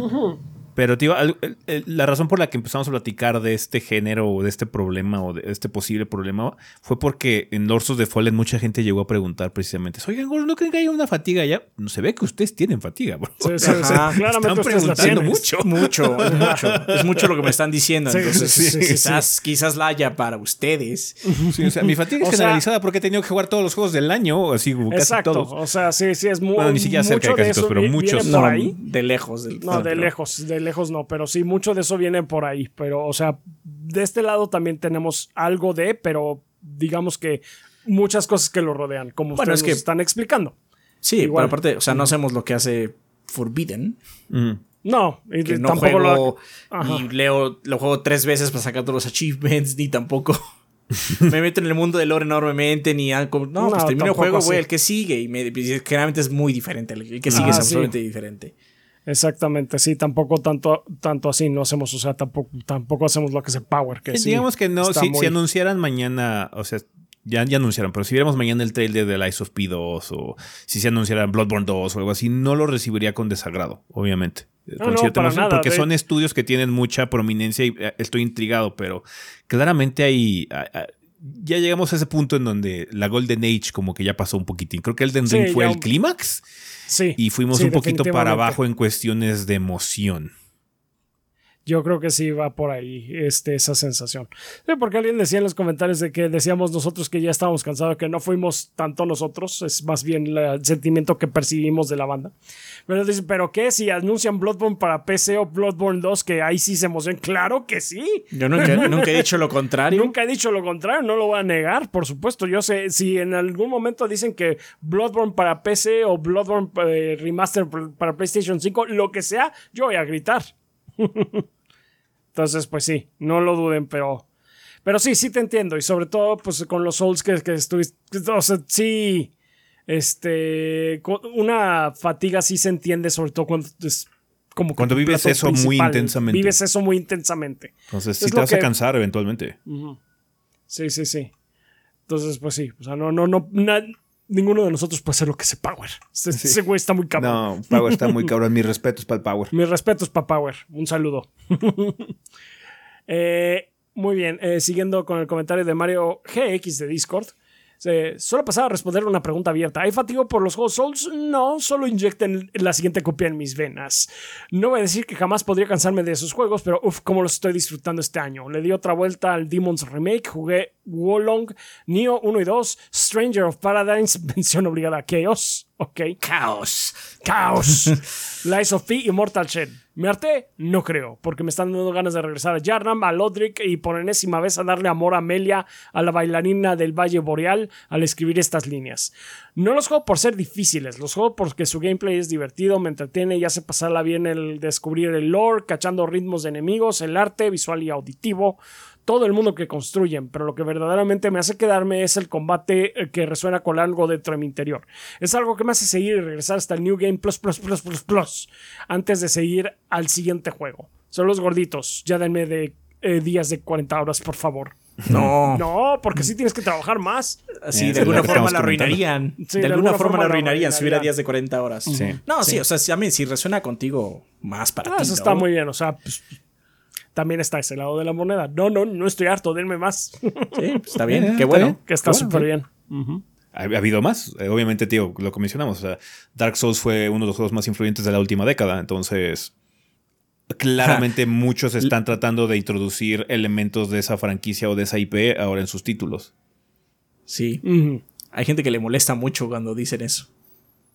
Pues sí, Dark, Dark Souls fue influyente. Y el otro, aunque no nos guste, es Destiny. Porque Destiny es el boom de los juegos de servicio. Uf. God damn. Este. o sea, hemos, eh, algunos pares de, de- de prensa han dicho cosas como: Es que yo no creo que un juego eh, que limite tanto a, a las personas puede ser tan influyente. Sí, como, bro. No, lo siento, pero sí. Güey, ¿ya viste lo que está pasando allá afuera? Lo siento, pero estás equivocado. Sí, o sea, si un juego ha generado muchas, llamemos limitaciones por falta, inspiraciones en muchos sentidos en otros juegos, es Dark Souls. O sea, otro- uno- me gustaría pensar que habría más Witchers allá afuera en ese sentido, pero solo lo intentó Assassin's Creed y lo mandó al diablo muy rápido. Sí, sí, sí. Sí, eh. Está bien. Pues bueno, ahí está banda, muchas perspectivas con respecto a esto. Obviamente no debe, no hay un sentimiento generalizado. No se puede generalizar porque es imposible. Cada quien tiene saciedad diferente, gustos distintos, aguantes distintos, juega por diferentes razones, entonces es imposible determinar una generalización de esta situación. Pero digo, no, se nos hizo raro, porque algo que notamos mucho ahora es que mucha gente empezó a preguntar si no creíamos que había una saturación, cuando generalmente cuando hay un juego Souls están muy emocionados. Ahora no hubo como mucha emoción. Como fue como lo contrario. Entonces se nos hizo interesante preguntarles a ver cómo estaban. eh, eh, cómo, cómo estaban las aguas con ustedes. Entonces, pues sí, parece ser que hay sentimientos encontrados. Pero todavía hay esa emoción, ¿no? Como está demostrando el último comentario de este Mario. Entonces, ya, ya, ya, ya. Vale, muchas gracias, Bada, por participar. Eh, fue uno de estos temas que la gente comentó bastante, entonces eso siempre nos da mucho gusto. Bueno. Tema de la semana. Grand Theft Auto 6. Ya fue el anuncio del anuncio. Obviamente, el Internet, la cultura del gaming se volvió loco por una cadena de tweets del señor Sam Hauser que agarró la cuenta oficial de Rockstar para decir, nos emociona informarles que a inicios de diciembre sacaremos el primer tráiler para el próximo Grand Theft Auto. Nos emociona compartir esas experiencias por muchos años. Gracias, Sam Hauser. Y eso es todo. Y eso es todo. Eso fin del todo. comunicado. Y Fue con todo, eso fue no suficiente para romper el internet. más. Exactamente. O sea, Y por eso estamos aquí hablando de esto. En una semana donde se anuncia una película de Zelda, no fue la No. noticia más grande. No. no, no lo fue. GTA 6, ya por fin vamos a Ah, tener. perdón. Mm. Obligado. ¿Qué soy yo acaso el único que no le interesa a GTA? 190 millones de copias de GTA 5. Lamento informarte que sí, bro. Sí, no, ahí sí, ahí sí eres el único. Perdón, Lamento obligado, informarte te- que sí. obligado. Sorry, Obligado, sorry. lo Ahí sí, siento. ahí sí, ahí sí eres el único. Ya. Sí, sí lo eres. Em, Qué lástima, supongo. Más copias para mí. Perfecto, me quedaré con la copia que era destinada para ti. y le paso Eh, otras tres. Because eso va a pasar. O sea, hablando, hablando, o sea, lo hablando de lo contrario. em, o sea, sí ha habido una saturación también de juegos de mapa abierto, indudablemente, en los últimos años, pero Grand Theft Auto es especial. Ujú. Eh, Grand Theft Auto es Grand Theft Auto. No hay nada que le llegue a los talones siquiera en cuanto a scope del mapa abierto o lo interesante que se pueda generar con un mapa abierto. Entonces, quizás haya saturación de juegos de mapa abierto de lo que no hay saturación y de hecho hay mucha hambre. Es de un nuevo juego de Grand Theft Auto, indudablemente. Y por fin ya lo vamos a ver. especialmente historias, ¿no? Especialmente historias. Ajá. Porque el online, pues obviamente ha perdurado. Tiene su muy grande fanaticada, obviamente. Pero también constantemente leemos eh, comentarios, mensajes de. Es que yo quiero DLC de historia. Claramente ya no hubo. Sí, no. es Este, que aparte porque, el bueno, DLC de historia estaba incluido en el GTA Online. Porque usaba los personajes de la aventura para que tú, tu, tu avatar hiciera heist y luego también interactuabas con los personajes de la narrativa. Entonces ahí estaba. Lo hicieron Pero no es lo de mismo. tal forma, sí, yo sé que no es lo mismo, lo hicieron de tal forma para tratar de incluirlo en el sistema de monetización que tienen para sacar un chingo de dinero aparte de las 190 millones de copias que ya vendieron. O sea, esta, esta franquicia creo que es la más grande de entretenimiento que hay en general por eh, con un solo con un solo título.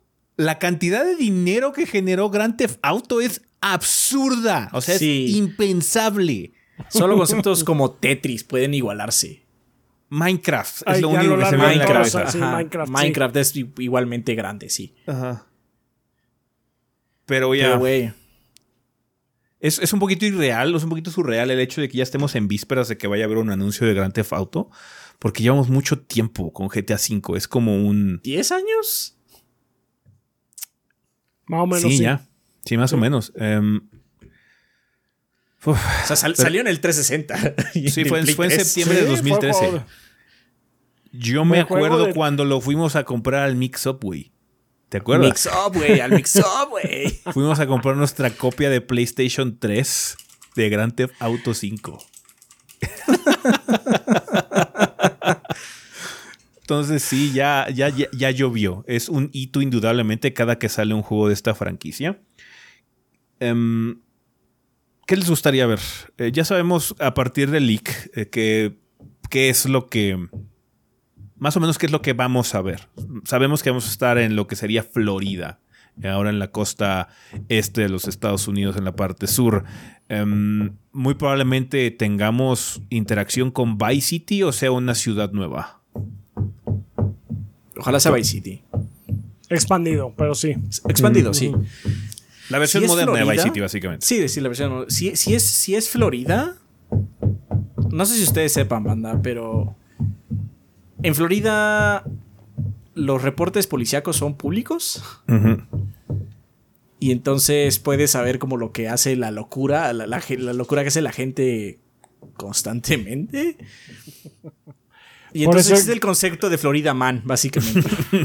que es como la persona más deschavetada del día en Florida. Mm, Sí. Espero Sí. que los random events de GTA 6, si es ahí, estén de rechupete. Eso es lo que más espero. Espero que estén locos. Sí. Sí, Espero sí, que estén locos. Cosas estúpidas. Puro Gatorland. Pura Siempre tierra, hay- de, pura tierra de cocodrilos. Siempre hay headlines de periódicos así súper extraños así. Arrestaron a hombre que intentó amamantar a un bebé cocodrilo con leche de búfalo en un 7-Eleven. Y eso Ah, por es ser cierto, todo el mundo estaba en conservador, crack. ¿eh? Sí. y eso es ser conservador. Sí. Espero que los eventos aleatorios, los eventos que pasan así random mientras vas en la carretera, mientras vas caminando por ahí, estén muy intensos. Espero que estén mega intensos. Mm. Eso es lo que más espero. Porque, Sí. o sea, la historia, o sea, asumo que va a estar mínimo bien. Ajá. Y pues asumo que el, pues, el mapa va a estar bonito, pero. Florida Man, quiero ver Florida Man. Sí. Sí. Sí, sí, sí, Sí. Em, A mí me hubiera gustado visitar otra vez Vice City en los ochentas, eh, porque pues, es como muy icónico para mí. Pero parece ser que va a ser en la época moderna, ¿no? Es lo que se percibe, ¿no? Con los leaks. como los leaks son muy. tienen muy poca textura y eso, entonces. Se presume que sí, pero bueno, podría dar un caso. O, o sea, siempre puede suceder una cosa loca. Nada de esto está confirmado, pero ¿ves que en el juego 5 el chiste es cambiar de personaje? Igual y en este es cambiar de periodo. Oh. historias paralelas. Ah, ah, ah, ¿no? no, lo habíamos pensado. pero estaría chingón, pero sería mucho trabajo porque sería hacer dos mapas, básicamente. Bueno, dos aderezos diferentes del mismo mapa. Sería pesado. Sí, en todo caso sí estaría bastante pesado, pero después de tanto tiempo de desarrollo podría ser. todo ese dinero. Todo ese dinero, sí. Em, ¿Les gustaría otra vez protagonistas múltiples? Sí. La verdad es que sí. No estaría mal. Lo, que ayuda mucho a los protagonistas múltiples es que los juegos, los juegos viejitos son padres, pero a veces te pierdes de cosas. Todo está luego narrado por alguien, ¿no? Alguien te dijo, es que pasó esto y tú estás viviendo esa consecuencia, ¿no? En GTA V rara vez pasa eso, más bien alguien de tu crew, o sea, tú hiciste eso, ah, hiciste eso y luego a alguien más le toca la consecuencia, a otro personaje, le pide ayuda o lo que sea, entonces siento que ayuda más a esa narrativa. Quizás no tres, dos, con dos, ¿no? Pero este... Sí me gusta porque ayuda a que hagas más misiones, básicamente. Más misiones que también se prestan para más locura, ¿no? Sí. Eh... Aunque bueno, o sea, si fuera uno solo, tampoco estaría mal, o sea. No, de hecho, lo que me gusta mucho de Grand Theft Auto 5 es precisamente porque los tres personajes personifican precisamente varias de las caras de la cultura generalizada del Estados Unidos de, Rockstar, ¿no? Eh, tenemos a Franklin, que es el clásico protagonista de GTA, que empieza desde abajo, ¿no? Eh, pero también tenemos la locura, ¿no? Eh, por el lado de Trevor y todo eso es madre todo lo random, todo lo gonzo que puede ocurrir en los universos de, Rockstar están representados por Trevor. Michael eh, siento que ya es como el personaje de Endgame, el personaje que ya lo tiene todo, que ya conquistó la ciudad hasta cierto punto, pero tiene la melancolía, ¿no? De todo lo que tuvo que hacer para lograrlo. Entonces, esa era la, la, perspectiva interesante que se tenía y por eso al final, de hecho, en GTA es así como varios de los finales te decían, pues es que vamos a matar a uno de los personajes. No, ¿por qué? Quiero tener a los tres. Los tres son muy importantes. Eh, no me voy a deshacer de ninguno porque pierdo un elemento muy grande eh, de las caras que tiene eh, Grand Theft Auto como franquicia al perder un protagonista. Entonces estaría interesante ver si vuelven a explorar lo mismo o si quieren hacer algo un poquito más deschavetado. Em, algo que me gustaría ver también es este un poquito de me gustaría ver dos ciudades eh, conectadas de alguna forma. El problema con Florida es que realmente no hay tantas, más allá sí, es que una es Miami la otra es Tampa, puede ser algo así, pero algo que hacía eh, interesante o padre San Andreas en su momento era el hecho de que había como mucha wilderness y luego podías llegar a otra zona urbana, ¿no? Eh, eh, y esa zona urbana era como muy distinta, tenía como su propia identidad con respecto a las demás. Eh, aquí sería un poquito difícil, particularmente por el hecho de ser Florida, pero es con lo que me quedé ganas de GTA V, por ejemplo, ¿no? La parte norte, que es pura, pues puras cosillas, este, pueblitos chiquitos y demás, paradas de gasolinera y cosas por el estilo. Están muy interesantes y sirven mucho para hacer eventos, pero me gustaría que hubiera esa comunicación entre las dos ciudades para hacer sentirlo como que estás explorando un estado Ajá. No nada más una ciudad y los aledaños, ¿no? Pues así hay como tres ciudades, ¿no? Está, como dices, Miami, está Tampa y está Orlando. Ah, Orlando, claro. Tienes toda la razón. Mm. Tienes toda la razón, sí, sí, sí. Cierto. Tienes toda la razón. O sea, podrían hacer una conjunción porque ves que Florida es como ya el final, ¿no? O sea, el, borde de, del estado. Y puede hacer una conjunción así de Tampa y Orlando porque estén en el norte. o sea, porque Miami es Vice City, ¿no? Entonces Vice City se queda como Vice City y la otra le pones Tornado, yo qué sé. Cualquier nombre pendejo que se les ocurra a los de Rockstar. Pero sí estará padre, porque algo muy padre del San Andreas original es eso, como mencionas. Porque sí cambia distinto, se siente como tres mapas. Eh, cuando ya estás en No, Las Vegas, que son las aventuras, es, es desierto y entonces ahí ya puedes explorar gameplay de ese estilo. No, y aparte hay como un sentimiento muy especial en el San Andreas.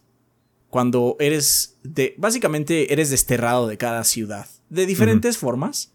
Pero de algo- te motiva a salir de ella para ir al siguiente. Y ese transcurso, ese recorrido. Es muy padre porque cambia el, el- el sentimiento del juego. Por lo menos en esa transición. Cuando te mueves eh, de. Cuando te mueves a San Francisco. Que no me acuerdo cómo se llama la ciudad. Este. San Fierro. San San Fierro. Vas a San Fierro. Hasta cambia el color, la paleta de color.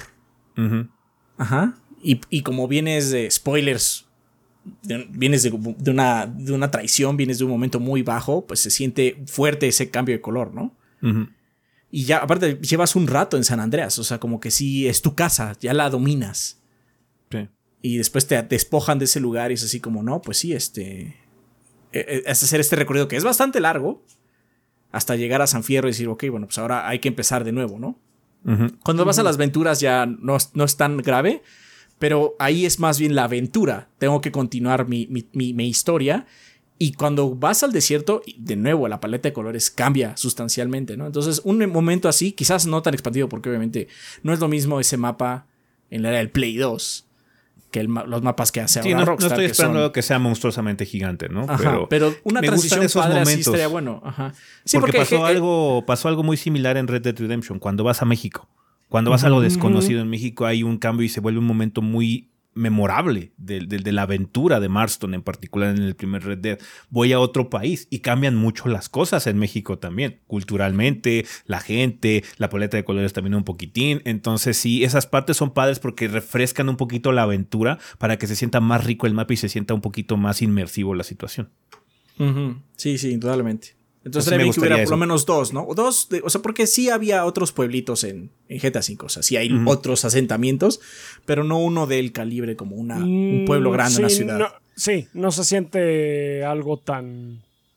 No es tan significativo como No, en San pero Andreas. Es, es muy padre manejarlo. De hecho, una de las cosas que me gusta más cuando de repente, ¿sabes qué? Tengo ganas de jugar GTA. Es manejar, darle la vuelta al mapa. Me gusta Ah, sí, mucho manejar es esa padre. carretera, escuchar el radio, sentir el juego porque es muy especial eh, eh, GTA en particular. Eh, Pues es lo que hicimos cuando compramos el juego. Sí. O sea, cuando compramos el juego, ese día que mencionó Ezequiel, eh, todavía estábamos en la oficina, entonces eh, pusimos el juego en la oficina. Y después de hacer las misiones introductorias que son como a huevo, ya que el juego te dice, pues ya haz lo que quieras, básicamente. Lo que primero que hicimos fue darle una vuelta entera al mapa, a ver cómo estaba. Y todavía hoy se siente padre darle la vuelta al mapa. Sí. Sí. Ya, the fucking game is great. Pues 190 millones de copias, carajo. Sí. Eh, Hay un, hay como una piedra en el zapato que siento que hemos cargado también desde GTA V. El hecho de que haya protagonistas como un poquito más eh, diferentes, llamémosle diferentes. El hecho de que tengamos por, quizás probablemente el primer protagonista mujer de GTA en, en- en la historia de la franquicia. Eh. Igual y por, la, por el tipo de cultura que tenemos actualmente, si es de los tiempos actuales de, de Florida o de Miami, vamos a tener a un personaje de, de, de, de ascendencia eh, descendencia latinoamericana de alguna forma también. Entonces se pueden prestar para cosas padres o coquetas este, narrativamente, porque si es de época actual, obviamente vamos a me imagino explorar mucho de la división ahorita que hay política ahí en Estados Unidos. Muy posiblemente sí. Entonces Oh, yo creo sí. que va a ser mucho del centro del diálogo, porque algo que pasaba en GTA V es que había mucho sobre redes sociales y cosas por el estilo, y como que esa transición, ese choque entre la juventud y la, la- la generación vieja, eh, mucho también de eso es precisamente de los, de los personajes o los protagonistas tratando de revivir su gloria de robabancos.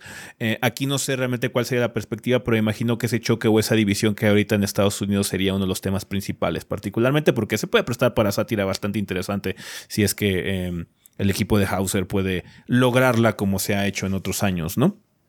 Em, obviamente estamos esperando que el juego esté disponible en consolas de actual generación, PlayStation 5, Xbox Series y probablemente la PC. Ese está en veremos, por lo menos de inicio, porque Rockstar suele enfocarse en consolas primero y luego ya saca para PC. Em, Entonces, ¿Así fue sí. el 5? No me acuerdo. O sea, no, no me acuerdo de eso. GTA V sí, no salió en PC mucho después. Em, no me- el, el- el más reciente sería Red Dead, eh, pero siento que Red Dead pasó lo mismo, igual y me estoy equivocando. Eh, pero sí, em, algún tipo de aspecto tecnológico que les gustaría que se implementaran. Por ejemplo, a mí me gustaría que hubiera... Es, es complicado, eh, pero es lograble, con, ¿cierto? Con la tecnología que tenemos ahorita, que haya más edificios a los que puedas entrar y explorar. Eso, está, eso estaría muy padre. Sí, sí, sí. Eso estaría bien, indudablemente. Para que se sienta más Eh. rico. Porque, o sea, me gusta mucho, por ejemplo, en Night City, ¿no? En, en, en, en, en, en Cyberpunk. Pero ahí no hay muchos edificios a los que puedas entrar porque son monstruos. De hecho, un- uno de los edificios que más me gusta visitar siempre es el, el- el- el- el edificio de departamento de B, porque se siente muy vivo y se siente muy padre el hecho de que tengas que usar el elevador y se vea cómo la ciudad va básicamente surgiendo cuando ya te estás acercando a nivel de piso y demás. Pero hay muy pocas instancias donde eso ocurre. Algo que estaría interesante ver es si Rockstar, con el know-how y el talento que tienen y el tiempo de desarrollo que han tenido, lograran hacer una ciudad así de viva, ¿no? Porque lo que ocurría, me acuerdo cuando compras tu departamento, por lo menos esto es lo que ocurría al inicio en GTA Online, es como una instancia, ¿no? Es así como, ah, sí, es un loading screen y estás en un departamento que todo el mundo tiene, ¿no? Que es Ajá, entendible sí. porque es un es componente multiplayer y pues obviamente los 30 millones de personas que están jugando van a tener el departamento en el mismo edificio y es imposible, ¿no? Em, pero por lo menos en el single player sí me gustaría ver este em, más interiores explorables. Pues ojalá eso sería padre. ¿eh? Sí, eso estaría padre. Ah, pues, o sea, sobre cosas tecnológicas, la verdad es que me gustaría más bien que me sorprendieran a ver qué, a ver qué se les ocurre. O sea, ya dije lo de los cambios de tiempo. Se puede con la velocidad de los discos, de los discos duros que tienen ahora. De hecho, sí, los SSDs con el pinche Fast Travel de Spider-Man, sí es así como. esas transiciones estarían Mm. bien locas. Sí. Pero si no está, porque eso es algo nada más que me acabo de inventar. Si no está una cosa así de, de impresionante, tampoco me importaría, porque lo que más me interesa de GTA es ese gameplay que me mantiene ahí. Y pues lo más bien lo que quiero es que tus mecánicas estén muy bien. O sea, no dudo que tecnológicamente sea impresionante. No veo por qué no lo harían. Entonces lo que espero es que sí llene mis ganas de jugar un mapa abierto de horas y horas y horas y horas y horas y horas, ¿no? Sí, me gustaría ver que adaptaran un poquito sus controles, porque luego Rockstar tiene controles un poquito especiales. Toscos. Sí. Toscos. Em, pero Como bueno. que ahí le fue mejor, los ha ido mejorando con el tiempo. Pero Bueno, sí, sí, este, pido algo. mm. Mm. Que no todas las misiones tengan un tutorial. Estaría chido que. Ah, no, estaría bueno, sí, chido, mira, no, quiero. chido. O sea, Red Dead, volvemos a lo mismo que hemos estado diciendo cada vez que sale a colación el tema de Red Dead Redemption 2. Es una obra maestra, es un juego impresionante, es increíble y todo, pero no, yo no lo quiero volver a jugar. Y no quiero volver a jugar nada que se le parezca ni en tiempos modernos, por favor. Quiero saber qué hacer, o sea, nada más me dicen, este, no, pues que el objetivo es hacer esto y yo ya decir, ah, bueno, ya sé cómo operar, cómo voy a hacerlo mecánicamente y no tener que volver a hacerlo, por favor, sí, eso es, eso, eh, fair point, sí, yo, yo no quiero pasar por eso otra vez. Algo que me gustaría ver también es em, ¿qué, qué tipo de tecnología van a implementar para sus muchedumbres. Mm. Nueva York de Spider-Man 2 es particularmente impresionante, pero tiene sus limitantes, ¿no? No es tan interactivo como lo que podría ser un GTA, ¿no? Por ejemplo, GTA es un juego que se presta mucho para el caos. Y algo que estaría interesante sería ver eh, qué está planeando hacer Rockstar con la cantidad de gente y tráfico que va a haber en sus calles, ¿no? Porque un problema que tenía GTA V al inicio, en la primera generación de consolas en la que salió, es que estaba un poquito limitado con ese aspecto. Cuando ya llegó al PlayStation 4 y al Xbox One, mejoraron ese, ese, ese elemento y se sentía una ciudad más rica y viva, ¿no? Entonces me gustaría que no hubiera ese mismo problema ahorita con esta generación y tengamos que esperarnos hasta el PlayStation 6 o el PlayStation 7 cuando inevitablemente sea relanzado GTA 6 Em, para tener ese tipo de, de- de- de interacción con, con- con NPCs y demás en las calles para que se sienta viva y rica la ciudad, ¿no? Pero pues en general eh, estamos especulando mucho, hay muchas expectativas, banda. Em, creo que es más el hecho de que ya estamos al final del camino de una espera de una franquicia sumamente relevante, eh, que sea pedido, se ha preguntado, se ha especulado y ha habido mucha decepción a lo largo de los años porque no se había hablado de nada. Ahorita ya eh, por fin tenemos confirmación de la fuente directa del mismo Sam Hauser de que vamos a tener un trailer a inicios de diciembre. Podría ser en los Game Awards, podría no ser en los Game Awards. Eh, podría ser algo completamente aparte. No sabemos si Hauser quiere interactuar directamente con el Doritos Poe. No sé qué tipo de relación tengan, la verdad, pero eh, si es no que creo, es que no lo necesiten. No, es que aparte ellos no lo necesitan. GTA Sí, no lo bien necesita, no necesita un foro para decir, hey, vengan a ver mi trailer. No.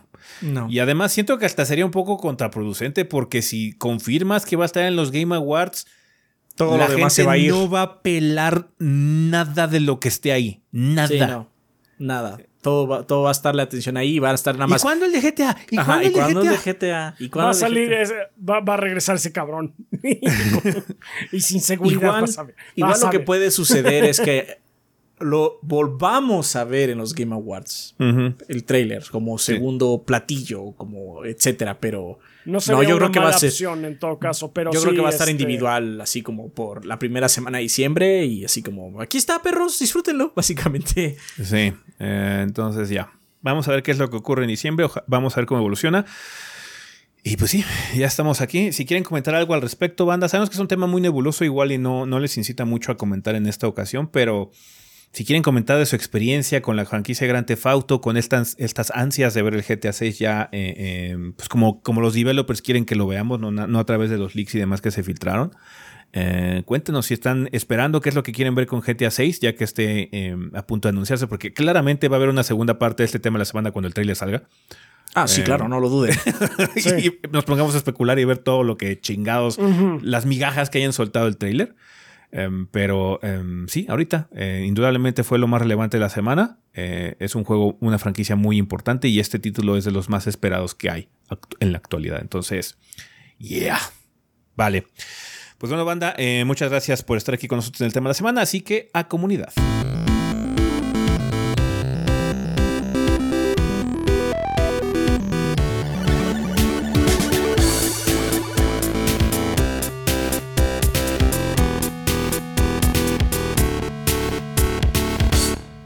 Muy bien, banda. Pues ya estamos aquí en la sección de comunidad, que siempre es un excelente momento para agradecerle a los patrocinadores oficiales del podcast, que son todos nuestros Patreons que donan 20 dólares o más durante el mes correspondiente.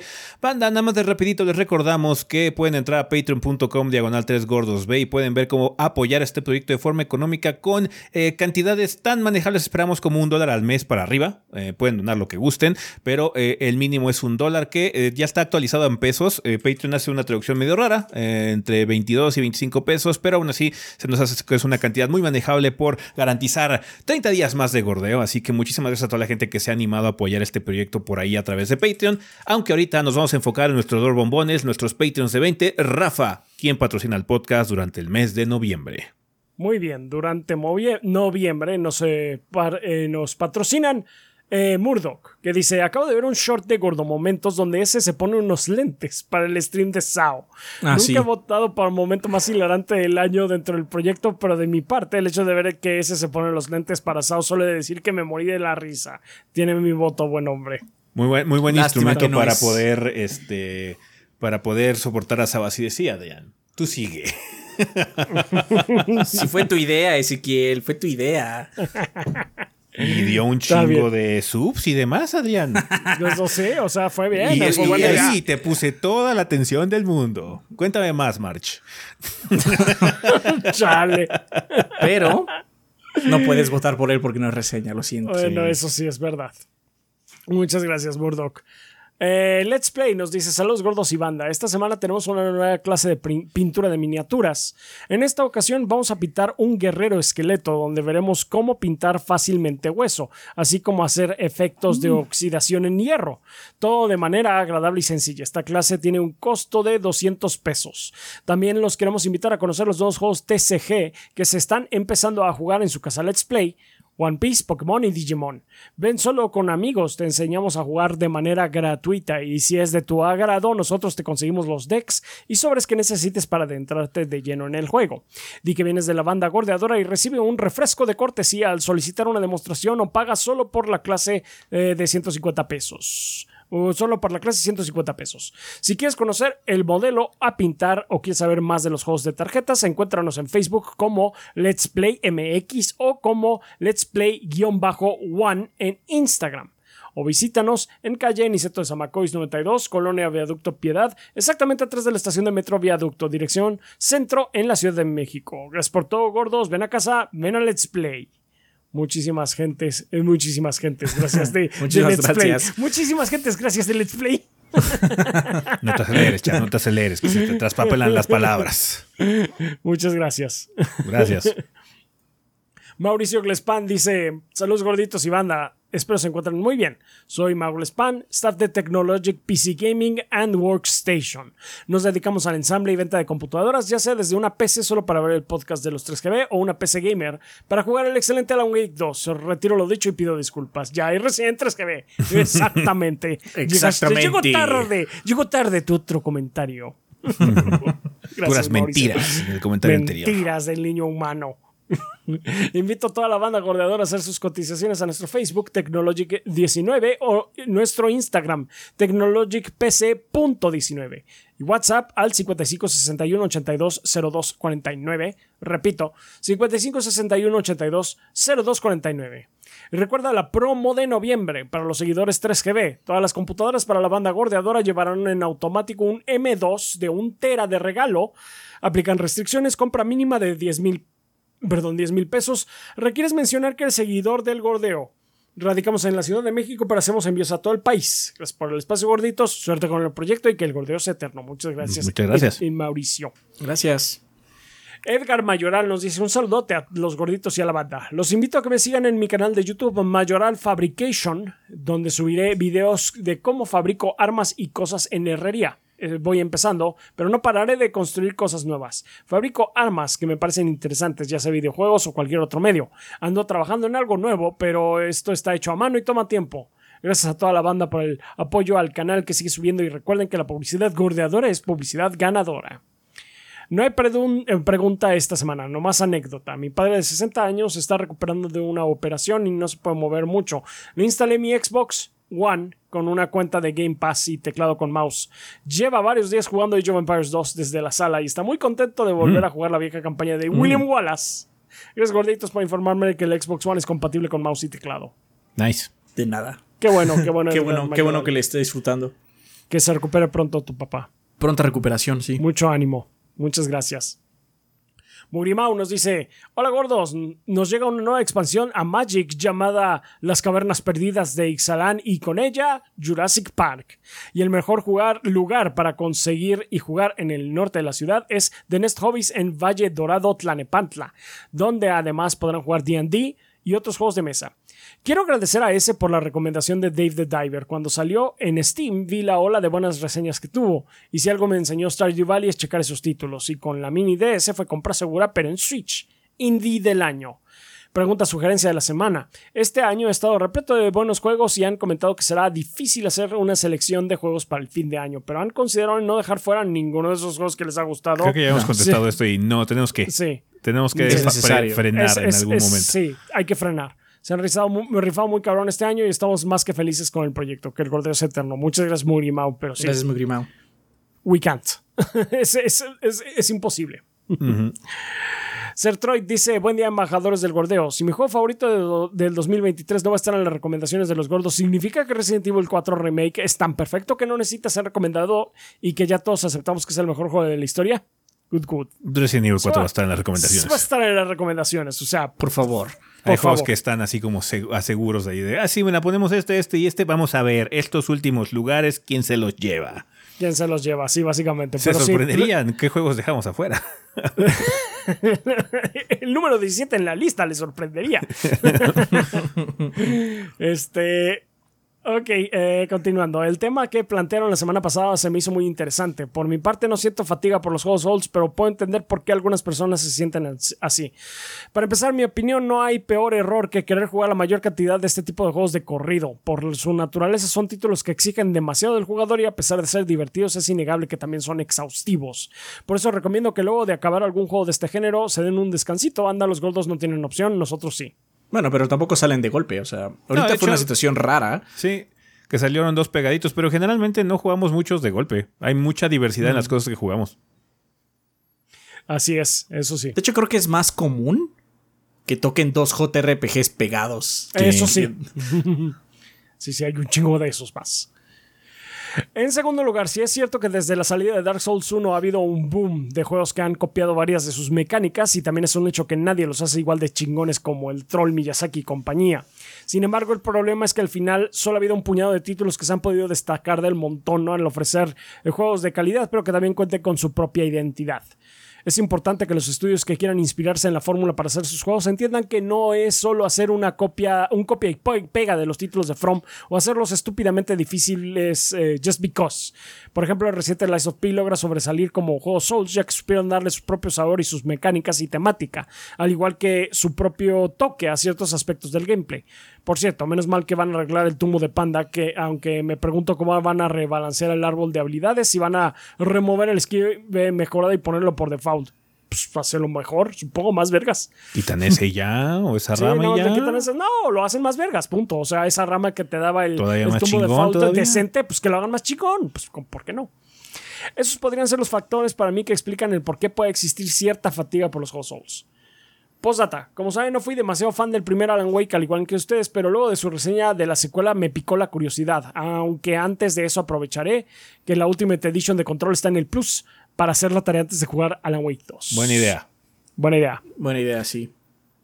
Eso sería todo, gorditos. Eh, disculpen el mensaje largo de esta semana. Un saludo y sigan igual de piolas. Muchas gracias, Sertroid. Gracias.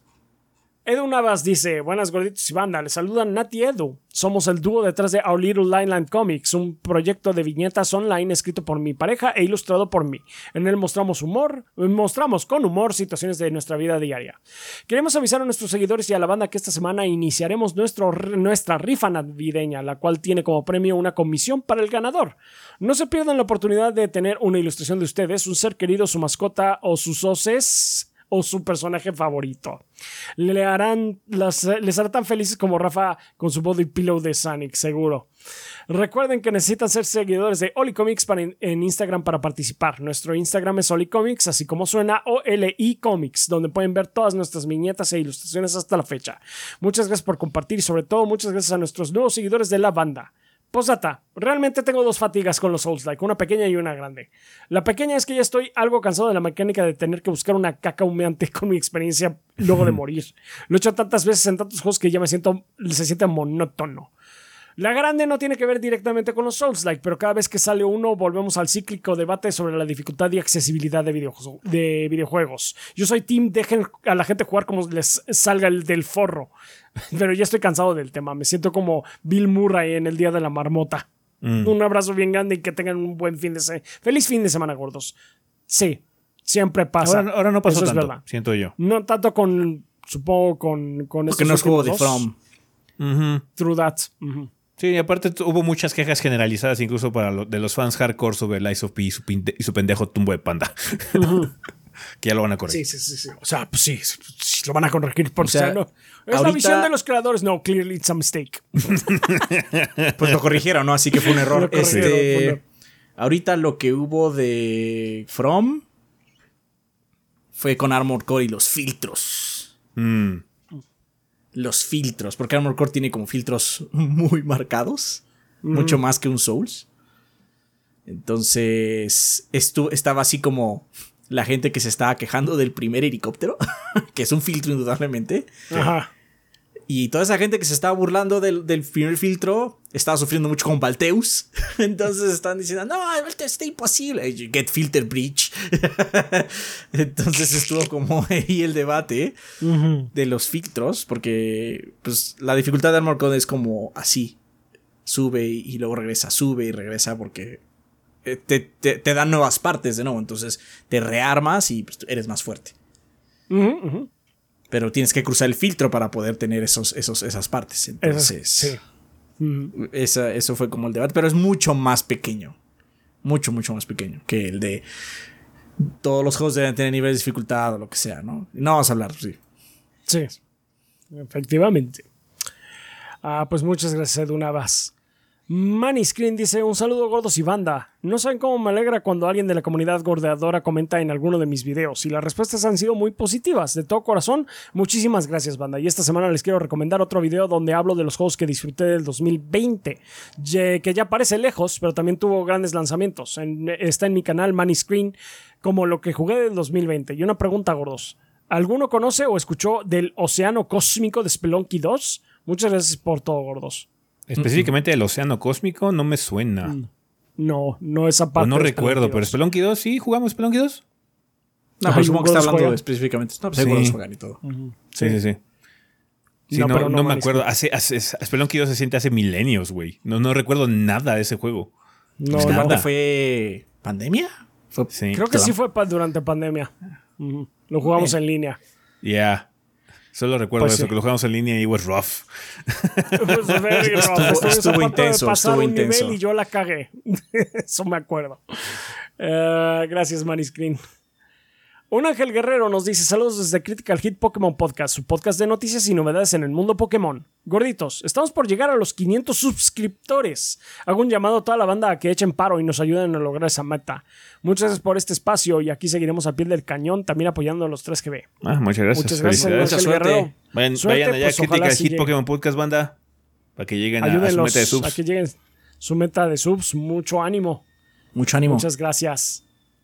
Soy mudo, nos dice Hola gordos y banda, soy Eduardo, agente especializado en Disney y Universal. En Magia con nosotros podemos ayudarte a cumplir tu sueño de visitar los parques temáticos. Conviértete en un superhéroe en Avengers Campus en Disneyland, California o escapa de Voldemort en Universal Studios Florida. Manejamos precios oficiales, es decir, pagarás lo mismo que al hacerlo por tu cuenta, pero con nosotros recibes una guía personalizada, recomendaciones, asesoría y acompañamiento durante todo tu viaje. Además, contamos con plan de pagos, reserva con 200 dólares y liquida 30 días antes de tu viaje. No, nos puedes encontrar en Instagram como arroba magia con nosotros y si requieres más información, mándanos mensaje directo o llena el formulario en nuestro perfil. Muchas gracias a todos y recuerden que para sus vacaciones, magia con nosotros. Muchas gracias. Gracias, gracias. gracias. Edgar Francisco Zúñiga Delgado nos dice, buenas gorditos, soy Edgar Francisco Zúñiga Delgado, psicólogo colombiano de Entelequia, mi empresa. Ofrezco mis servicios y experiencia de 13 años en terapia individual y de pareja por teleconsulta desde el enfoque humanista interactivo. Recuerden que integrativo, sí es cierto. Eh, recuerda que no, esté, no estás en este mundo para cumplir las expectativas de nadie y que falto de amor a ti mismo si en el intento de cambiar a otros te traicionas.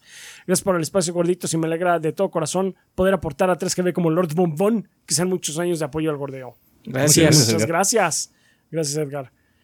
Carlos Espejel López nos dice, ¿qué tal gorditos? Tema de la semana, fatiga en los juegos Soulsborne. Intenté jugar uno y no lo entendí, no sabía dónde ir ni cómo pelear. Tenía más juegos por jugar, no le dediqué más tiempo. Solo lo menciono para reafirmar que está bien que no te guste un género, hay tantas opciones de entretenimiento. Los reseñadores profesionales como ustedes son indispensables para filtrar la basura y aún así no tienen por qué gustarnos lo mismo. Exactamente. Es verdad, muchas gracias. Por otro lado, ¿Quieren tomar clases de inglés en línea con nosotros? Cada hora que contrates te dará un maestro privado. No estarás en grupo compitiendo por atención, avanzarás a tu propio ritmo y responderemos todas tus dudas. Corregiremos tus errores y en cada clase leerás, escribirás, hablarás y escucharás utilizando el inglés adecuadamente para que puedas alcanzar tus metas más rápidamente. Con nosotros decides a qué hora tomas tus clases y cuántas horas a la semana. Además, si respondes acertadamente a la pregunta de esta semana, obtendrás un descuento de 500 pesos. Anímate ahora mismo y mándanos un mensaje al WhatsApp 55 51 64 83 23. 55 51 64 83 23. La pregunta para el descuento: ¿Cuál de los tres gordos bastardos solo tiene una playera o mil de la misma? Una pista no es el bondadoso, amable y simpático Rafa, ni Ezequiel. Gracias, Carlos Espejo. es Adrián. Ey, es cómodo. Sí, sí, sí lo es. Iñaki Hernández dice, hola gorditos y banda, aquí Iñaki, el traumatólogo ortopedista, pediatra y general. Paso para avisarles que en el mes de noviembre, además de la promoción del 20% de descuento de la consulta ortopédica para adultos, así como la consulta pediátrica, daremos 5 ultrasonidos de cadera gratuitos a bebés de menos de 3 meses para descarte de displasia de cadera. Recuerden que solo deben llamar o mandar mensaje al WhatsApp 55 10 68 35 43, 55 10 68 35 43 y decir que soy parte del gordeo. Para mayor información sobre servicios que pueden acudir a la página, pueden acudir a la página drhernandezaburto.com, todo pegadito. También pueden seguirme en, en Instagram en dr.hernández con z guion bajo aburto. Muchas gracias. Perfecto. Muchas gracias. Jojo Manito dice, ¿qué tranza gorditos? Demonios, qué buena reseña de Alan Wake con el regreso de Chuck Joyce. Sin duda alguna me alegra el día, gorditos. Que me recomienden al escribir mis guiones en Word, ya que tengo algunos problemas para escribir situaciones o momentos donde debo añadir cierto sonido o emoción a lo que estoy diciendo. ¿Qué me recomendarían? Eh, bueno, esta vez no vengo a decir, sino que muchas gracias por todo el contenido, un poco de promoción desvergonzada a mi canal de YouTube, Jojo Manito, donde hago revisiones a figuras y coleccionables. Ya está afuera nuestro nuevo y corto unboxing que dará adelantado adelanto a la figura que estaremos checando. Muchas gracias a todas las personas que se vayan a suscribir o que ya se suscribieron y gracias por este espacio en este grandioso podcast. Entonces, Pues ¿cuál es que la pregunta? De- de- la pregunta es, ya tengo que algunos problemas en escribir situaciones o momentos o donde debo añadir cierto sonido o emoción a lo que estoy diciendo que me recomendarían. Em, depende mucho de cuál sea la perspectiva, porque si va a ser algo que va a leer alguien más, o sea, si va a ser algo escrito que vas a sacar al internet, tienes que seguir las líneas de puntuación y quizás nada más hacer algún tipo de expresión con el narrador. Ah, es que se agarró su collar de perlas y dijo, muy emocionada, casi rompiéndose el corazón, ¿alguien quiere pensar en los niños? Entonces ahí sí tienes que usar mucho de esos recursos. Si va a ser algo que vas a hacer tú, que tú vas a leer un guion o algo así, con que pongas una nota, decirlo con voz de sí. imbécil. Exactamente. en todo caso.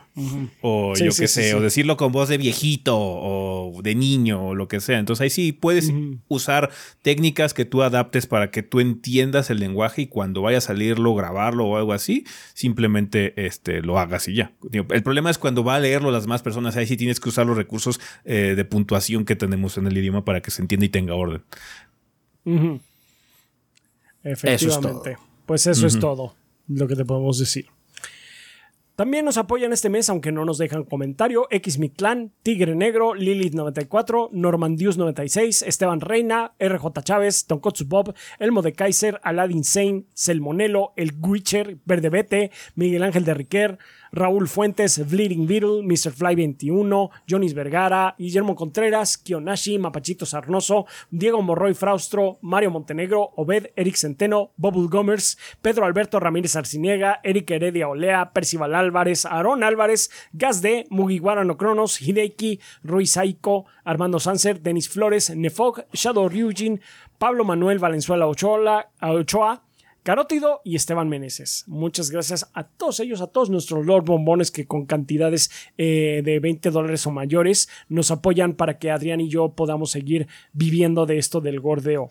Igualmente les mandamos un saludo, saludo y agradecimiento, agradecimiento a todos nuestros Patreons que con cantidades tan esperamos manejables como es un dólar al mes o lo que sea que Patreon decida traducirlo ese día, que son como 20, 25 pesos 22, 25 pesos más o menos. Eh, es el equivalente de que eh, al mes me inviten a mí un café o Adrián unos chocorroles y pues también nos apoyan muchísimo. Así. Eh, también les queremos gra- mandar gracias a la gente que nos está viendo en YouTube en el estreno o no sé si vaya a haber estreno esta Sí. ocasión. ¿Sí? Ah, bueno, pues eh, les mandamos saludos desde el pasado, banda. No estamos en vivo, nada más está. Esto está pregrabado, nada más estamos eh, en estreno de YouTube. Entonces, pues saludos y gracias si se animan a dejarnos un, eh, un super sticker o, o si nos siguen también. Eso también nos apoya muchísimo.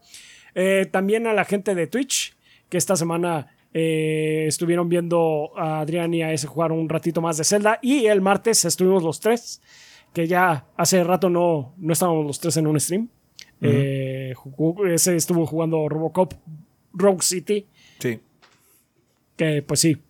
Está Es divertido. que bueno que estuvieron ahí. Está divertido. Está, Está monón. está monón, está fiel. Supongo que a Robocop. Entonces, qué bueno que está ahí. Ah, pues sí, gracias, banda, por todo su, su apoyo, su seguimiento. Ya saben que ustedes son la sangre del proyecto y sin ustedes no estaríamos aquí. Muchas Así gracias. es, banda. Muchísimas gracias por todo el apoyo. Vale, vamos a pasar a la sección de preguntas, banda. Eh, recuerden que tienen tres caminos que pueden elegir para poder dejar su interrogante para el siguiente programa. Uno de ellos es usar la sección de comentarios del video de YouTube que están viendo. Nada más, por favor, abajo en la, en la sección de comentarios, cuando vayan a poner su aporte, coloquen la palabra pregunta al inicio para que sepamos que viene dirigido a esta sección. Eh, pueden hacer lo mismo en la página en 3gd.com.mx o usar nuestro servidor de Discord, que es discord.gg diagonal 3 gordos B, y entrar a la sala de preguntas para el podcast. Cualquier persona puede utilizar a esa sala, no tienen que ser ni subs, ni Patreon, ni nada, solamente tienen que usar eh, el servidor, unirse al servidor como tal.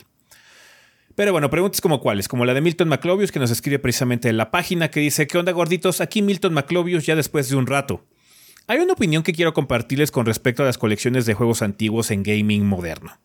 Con la salida de la colección de Metal Gear Solid Collection y su desastroso rendimiento, me hizo recordar que no es la primera vez que sucede.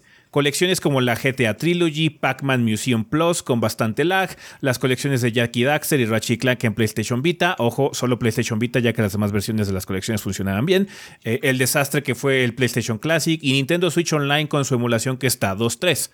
Ojo, no digo que todas las colecciones sean malas, hay buenos ejemplos como la de las Tortugas Ninja Kawabunga Collection, la colección de los Sonic clásicos de PlayStation 2, los Final Fantasy clásicos de PlayStation 1, el NES y SNES Classic, pero tristemente son más las malas que las buenas. ¿Será que nosotros como jugadores estamos condenados a buscar hardware viejo con tal de jugar el modo OG? ¿O simplemente las malas colecciones son resultados de emuladores de 50 centavos? Yo personalmente colecciono juegos de PlayStation 1 por esa razón. La ventaja es que en eBay hay precios accesibles. Bueno, me gustaría escuchar su opinión con respecto a lo que comenté, que el gordeo sea eterno. Ah, pues es que en realidad las colecciones están hechas para vender nostalgia. No son para que nuevos jugadores vayan a robar los inicios de la franquicia. es un montón de. Es una, buena consecuencia, es una buena consecuencia que nosotros estamos haciéndolo, pero no creo que sea el propósito inicial de, la concepción del producto. No, no, no. y no son, las no, son, las mayores este, ventas que se puedan tener. Aparte, la mayoría de la gente no compra, la mayoría de la gente que compra la compra es, yo recuerdo estos juegos. No los compra porque a ver qué tal están. Es una realidad. Entonces es hasta cierto punto una venta asegurada hasta cierto punto, ¿no? Entonces les dan presupuestos de tres pesos a los que están haciendo esos, porque muchas veces aparte son subsidiados, son contratan a una compañía de terceros para hacer esto, porque pues yo estoy enfocado en la siguiente gran cosa, ¿no? Entonces le dan un presupuesto de tres pesos, esperan ganar un billetón, porque pues es, la, la, inversión es esta y esperan ganar esto. Y pues tres pesos te da resultados de tres pesos, la verdad. Entonces, pues por eso tenemos colecciones tan malas. Muy pocas compañías, realmente pocas compañías les importa, les importa su pasado. Les importa la nostalgia que le da a sus consumidores, pero así que digas, güey, es que Konami, güey, me encanta, me encanta Silent Hills, no, no les vale verga. No, Simplemente es que tanto podemos sacar. Entonces, en realidad es presupuesto si les dan un poco presupuesto y la gente que está ahí no tiene una pasión muy grande, solo es un trabajo para ellos, que es muy válido, solo es un trabajo para ellos y les dieron tres pesos, pues ya pues, consigues lo que pagas, ¿no? Sí. Eh, a veces tienes unas buenas eh, condiciones, el, presupuesto, más alto, o a la gente que le dieron tiene mucha pasión y van un poco más allá. Pero generalmente son proyectos baratos. Y em, como dice Artemio, en cuestión de los servicios en línea, eh, como la emulación de, eh, del Switch, los emuladores que usan pues son lo que menciona Artemio como good enough. Básicamente es, corre el juego, lo puedo distribuir y funciona en todos los que quiero lanzar. Sí, es good enough, sácalo. No vamos a gastar más dinero en eso. Sí. Sí, desafortunadamente creo que no va a haber un cambio muy radical con respecto a eso. Obviamente depende mucho de la, eh, de, la producción que se lleve a cabo, de los responsables, de los guardianes de esas IPs o propiedades intelectuales, qué tanto esmero le ponen esas colecciones, pero sí, no es un problema que va a desaparecer, de hecho va a ocurrir. Y siento que, o sea, ya la temíamos. Desde que vimos que iba a haber una colección de Metal Gear, sabíamos que había potencial de que estuviera mal porque Konami tiene un historial muy grande con esas colecciones y cagarla. No comprender por qué la gente juega sus juegos. Todo lo que pasó con Silent Hill 2. Vieron la niebla de Silent Hill 2 como un bug que, o como un problema que tenían que resolver y no parte importante de la, de la atmósfera de ese juego. Eh, entonces, sí. Em, es algo que no va a desaparecer, desafortunadamente es eso, porque no hay mucho interés. No hay mucho interés por eso. No, no, no hay interés por parte de los que tienen la, la IP, la propiedad intelectual. Sí, o sea, hay, mucha hambre del público, les gustaría poder seguir jugando sus juegos que se vean exactamente igual o que tuvieran algún tipo de mejora sustancial y bienvenida eh, eh, a la experiencia, pero hay muy pocas compañías que están dispuestos a gastar esa cantidad de dinero eh, respetando el, proyecto, ¿no? Para que pues, no se pueda ofrecer lo que se está esperando por parte de la audiencia no va a desaparecer, desafortunadamente, no, porque son proyectos que son periféricos, no es como que el contenido principal para muchas de estas compañías, incluso para algo como Konami, que Konami está muertísimo en el sentido de publicación de juegos, pero aún así esta colección que es uno de los lanzamientos más grandes que ha tenido en años, lo trato muy mal. Sí. Tres pesos. Vale, eh, muchas gracias por la pregunta, este Milton. También nos escribe de la página Isaac AA dice, ¿qué onda, goritos? ¿Saben algo acerca de la monetización por medio de anuncios en podcast metidos a la de a fuerza por parte de las aplicaciones o networks de podcast como Wondery? Contexto. Soy un usuario de una aplicación específica de podcast, Pocket Cast, y escucho tanto podcasts mexicanos como extranjeros hay un tipo de monetización que no me molesta del todo, que es el tipo que los mismos anfitriones del podcast deciden en qué momento colocar el anuncio y generalmente leen un texto con la información requerida por el anunciante, o en su caso sus graciosos anuncios de NordVPN. Pero recientemente en todos mis podcasts han estado apareciendo anuncios tipo comerciales de TV o radio previamente grabados y metidos en cualquier momento del podcast, hasta en medio de una oración, súper mete puño. ¿Saben por qué el reciente boom de este tipo de anuncios? ¿Los dueños de los podcasts tienen algún control sobre si este tipo de anuncios aparecerán o no en sus podcasts? ¿El proyecto 3GB eventualmente sufrirá de esto? Muchas gracias por su tiempo en leer estas dudas y que el gordeo sea eterno.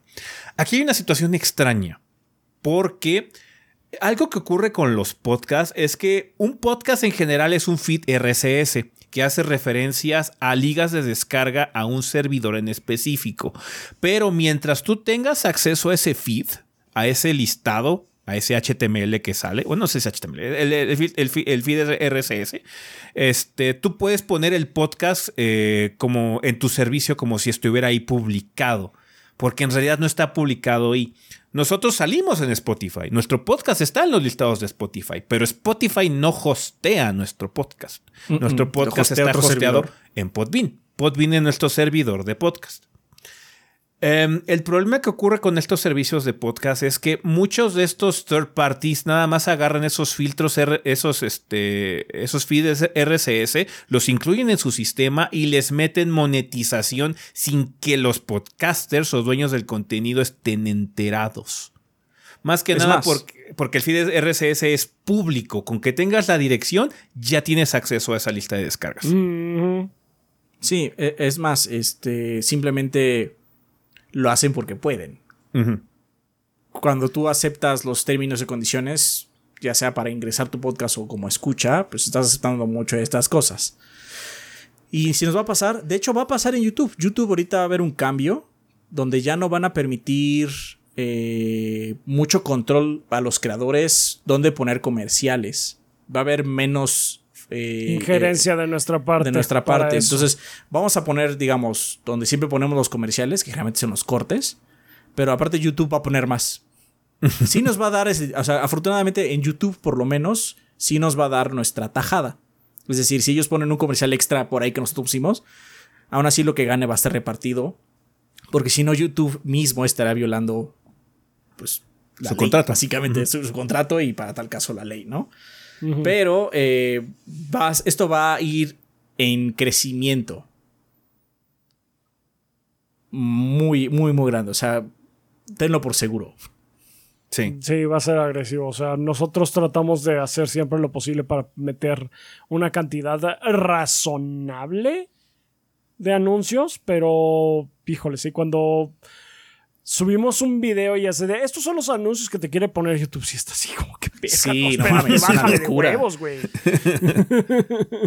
YouTube te pone una, sugerencia automática No es muy buena porque busca nada más espacios em, de silencios. De, silencios, pero luego es porque pues, estás haciendo una broma o haces una pausa dramática o lo que sea. Y de repente vemos así el podcast en automático y tiene una línea interminable de anuncios, así como no, o sea, la, línea que generalmente es gris y cada anuncio es un puntito amarillo está así como como pista de carreras. Sí, sí, sí. Em, nuestra sugerencia sería que trataras de ver en los podcasts que a ti te gustan, eh, ver en qué servicio es en donde realmente están publicando eh, su programa, porque igual y tu aplicación nada más está tomando el feed y está colocando los anuncios donde quiere. Eh, por ejemplo, nosotros con Podbean tenemos opciones de monetización si quisiéramos, pero como realmente no está enfocado en el mercado latinoamericano, a pesar de que tengamos activa la opción de monetización, realmente no tenemos anuncios en nuestro, en nuestro programa. Entonces, para nuestro podcast, por lo menos te sugeriríamos que lo hicieras a través de Podbean, eh, si tuvieras acceso a ese servicio. Si no, usa nuestra página y descarga el podcast y ahí tienes el archivo, ¿no? Em, Spotify, tengo entendido que no es tan agresivo, por lo menos con el podcast todavía, pero Spotify para allá va también, o sea, va a meter muchos más anuncios también, incluso creo que ya también en el Premium ya va a empezar a meter anuncios, lo cual vence el propósito de tener Premium en absoluto. Em, entonces sí, nosotros no tenemos mucho control en, algunas, eh, o sea, pasó una situación, iBox originalmente estaba publicando nuestro programa, pero nosotros no teníamos cuenta ni de iBox. Tuvimos que escribirles así, oigan, este podcast es nuestro, eh, queremos publicarlo aquí si quieren, ya que sea esté la cosa legal y, y, bien, ¿no? Aquí está el feed y bla, bla, bla. Ah, ok. Entonces ya. Pero sí, o sea, hay otros servicios donde chinos o whatever que son así. Ah, sí, Podcasting Max, whatever, y nada más tomó el feed y, lo está publicando como si nosotros lo hubiéramos subido ahí, pero en realidad no es el caso. Simplemente se está montando del feed RSS que tenemos para hacer lo que quieran con el contenido y no podemos evitarlo. Desafortunadamente no hay como mucha eh, regulación al respecto. Nuestra mayor sugerencia es eso, que vayan a los eh, lugares oficiales donde publique tu, tu, tu, este, tu creador, favorito. Tu creador de contenido. O sea, es que ellos dicen, ah, mira, mi podcast está en estos servicios. Escúchalos ahí, porque ahí ellos donde tienen el mayor control de dónde están los anuncios. Si ya ahí tiene un chingo de anuncios, ah, entonces sí es el podcaster que le está metiendo a destajo. Ah, pero generalmente no. Eh, en los podcasts, en particular archivos de audio, sí está como muy libre la situación y se puede prestar para mucho abuso por parte de terceros que el contenido ni siquiera es suyo. Entonces, nada más ten cuidado. Mm. Muchas gracias por la eh, pregunta, Isaac. Y finalmente tenemos la pregunta del profe Ashes de, de Discord que dice: Gordos, espero que estén súper bien. Ya queda menos para fin de año. Y oh boy, ¿qué año hemos tenido? Pensé que el 2022 iba a ser muy difícil de superar, pero este año me cayó la boca de, un, de una patada de esas que duelen de forma similar a los cálculos renales. Sin duda, mi goti en este año será Armor Core 6. Así que a la banda les digo, aprecienlo, es una orden. ¿Quién te conoce Resident Evil 4? Un chingo de gente, bro. Un chingo de gente. Eh, pero Armor está chingón, sí. Eh, Armor Core también está chingón, muy indudablemente. Em, en fin, me encuentro jugando actualmente Starfield y por esto recordar la polémica que sucedió en su lanzamiento con un medio de videojuegos que le puso 5.8 de nota, provocando la ira, por alguna razón que probablemente no tenga sentido alguno, de la comunidad y amenazas incluso de muerte al redactor del análisis. Mi pregunta es, ¿ustedes han tenido que soportar en algún punto del proyecto amenazas de este estilo, más o menos graves, de ser así como han, de ser así como han lidiado con ellas? Sé que actualmente es tan fácil como bloquear de todos lados y listo, pero para todo hay una primera vez y por curiosidad me gustaría saber cómo reaccionaron las primeras veces donde la gente de internet simplemente fueron unos idiotas para referirse a ustedes. Saludos gordos, se la lavan y que yo el gordeo de la forma más sexy posible. Muchas gracias por flashes. Em, pues sí, como comentas, realmente lo que hacemos eh, generalmente cuando vemos que alguien llega de forma maliciosa sin ningún tipo de contribución, nada más a insultar y demás, se bloquea a esa persona. Y ya. Sí. Para eso está ese botón. Nosotros no solemos este, bloquear eh, cuentas o a nadie que esté en desacuerdo con nosotros por alguna razón, em, a menos de que sea algo mucho de modas, eh, particularmente así como, ah, es que algún youtuber sacó una controversia por alguna pendejada y nada más los pobres descerebrados que lo ven eh, empezaron a repetirlos como periquitos en todo el internet. Entonces ahí sí empezamos a bloquear cosas, porque es así como, no, es que nada más esto es basura, esto es spam. Entonces, eso es spam. si llega una persona a decir algo que de seguro algún youtuber les dijo por ahí, bla, bla, que fueran a resparcir como el, como el cáncer, em, lo bloqueamos para que no haya ese tipo de contenido, porque sí monitoreamos constantemente nuestros comentarios, eh, somos bastante estrictos en ese sentido. Si hay alguien que llega con, de forma muy maliciosa a simplemente agredir, se va. Eh, no es bienvenido en este lugar. Em, es muy fácil para nosotros hacerlo porque como somos tres, ya lo tomamos mucho como a broma, así como, ah, mira este imbécil.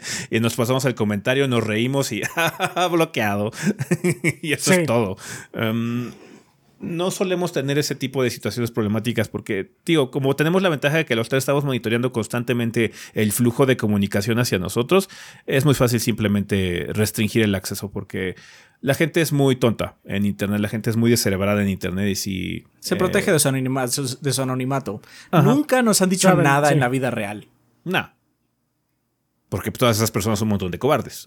Pero em, sí no hemos tenido nada grave realmente, nada más así como que son unos idiotas, bla, bla, bla. O sea, palabras fuertes, racismo, luego de este gente que se cree más porque es de otra nacionalidad que nosotros.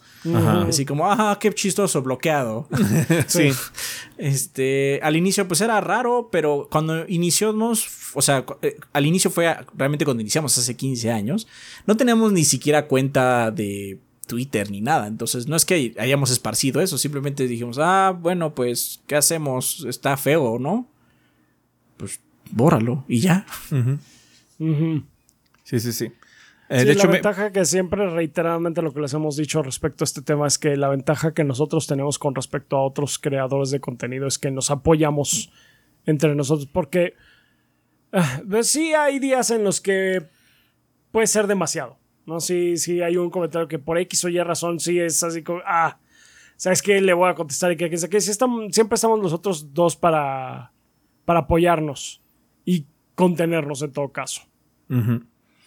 Sí, generalmente ya también no, no hacemos mucho engagement en ese sentido porque también no es productivo. Em, no hay mucho propósito en ponerte a discutir con este tipo de personas porque no es como si realmente tuvieran una duda genuina o algo así, o estuvieran dispuestos a entrar en diálogo constructivo, nada más es un asalto. Eh, entonces es, no hay razón para perder el tiempo, no hay razón para mortificarse.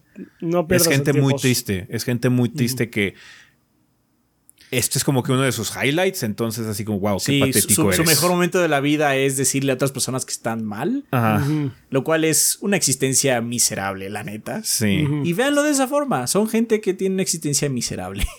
Sí, son gente de la que realmente vale la pena reírse porque son tristes y despreciables. Entonces, sí, no no le hemos dado la importancia porque no se la merece. Entonces, sí, ¿sabes qué? Si llegas a dar problemas o nada más estás aquí para regurgitar la controversia de moda sin ningún tipo de coherencia, te vas a ir. No tienes un lugar en esta comunidad. Porque si no, no hemos querido que se devolucione el diálogo en nuestros comentarios a tal grado como en otros videos o secciones del YouTube, ¿no? Quizás nos, escapan algunos. Ajá. Sí, sí. Y quizás nos pues, cuesta un poquito de vistas también en el sentido de que mucha gente no tengamos engagement, pero es, es engagement del malo, siento yo. Y la verdad prefiero que haya eh, controversia o diálogo o eh, que tengamos opiniones distintas todos en los comentarios y eso, pero que no se agrada a los demás. O sea, no hay ningún tipo de problema si estás en desacuerdo o con lo que decimos o con lo que dice alguien más. Eh, cada quien está en su derecho y eh, lo celebramos. Eh, la verdad, apreciamos mucho que la gente esté dispuesto a, sentir la seguridad para expresar su opinión, no importando que esté diametralmente opuesta a la nuestra.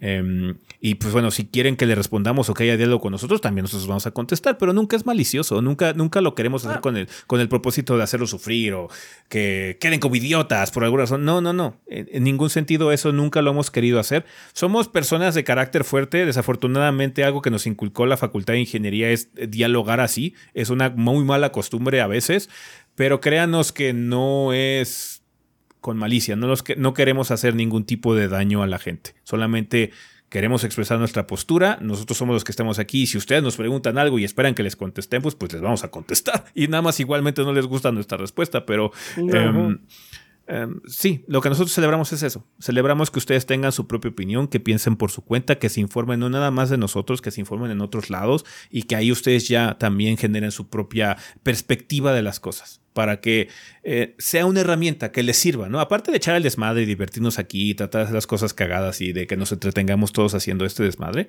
em, queremos que también sirva, que sea como una herramienta para que ustedes tengan algún tipo de referencia cuando vayan a comprar un juego, cuando eh, ocurra alguna noticia que ustedes más o menos se enteren. Si tienen dudas, nos manden una pregunta y podamos discutirlo en la, en la sección de preguntas y demás. Entonces es lo que hemos siempre hemos querido hacer, tener un contacto con la comunidad. Por eso desde siempre nuestro programa ha tenido una sección de comunidad porque nos importa lo que tienen que decir. Eh, nosotros estamos aquí para ayudarlos en ese sentido, eh, pero sí, en general no, no le damos mucha importancia ya a esas agresiones porque es parte del trabajo, ya estamos muy acostumbrados. Ah, ya llegó un imbécil, bloqueados. Es, ya tenemos las herramientas, las, las plataformas ya nos dan las herramientas tan fáciles para hacer lo que no vale la pena ni siquiera perder el sueño por eso. Así, oh, Dios mío, a alguien no le gustó mi opinión. Oh, ¿qué haré? ¿Qué haré? Ni modo. Ah. Los que están aquí es porque quieren estar aquí. Punto. No, es como si, no es como si les esforzáramos por el cogote lo que hacen los gordos. No, aparte luego hay gente que nada más viene a molestar. O sea, realmente es lo que hace. Se nota que ni siquiera viene aquí a, a decir algo constructivo o algo de mínima valía, por lo menos, ¿no? O divertido, que, nada más expresarse y ya, pero sí, Hay gente que viene nada más a joder y es así como, qué triste, o sea, qué, qué miseria, qué miseria tu vida. Pero bueno, pues ahí está. Sí, no, nunca hemos sufrido una situación grave realmente. Eh, y pues no, realmente no nos, no nos, cuesta mucho problema porque nos tenemos a los tres eh, para poder reaccionar y digerir las cosas y pues desecharlas porque realmente no, no, vale la pena hacer nada más con ellos. Vale, pues muchas gracias, profe, por la pregunta y también a toda la gente que nos mandó eh, preguntas para esta semana. Ojalá podamos contar con ellas para la siguiente ocasión. Vamos a terminar este desmadre, así que a despedidas.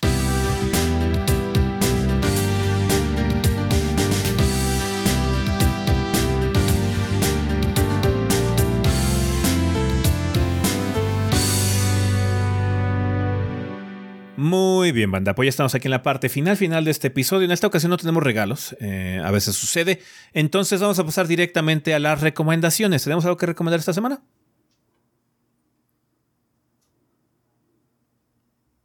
No, no puedo recomendar. No sé Ay, no, me da hueva, güey. no, no puedo recomendarlo. O sea, no puedo. Mm. O sea, está, está, tiene muchos pedos como para que lo recomiende.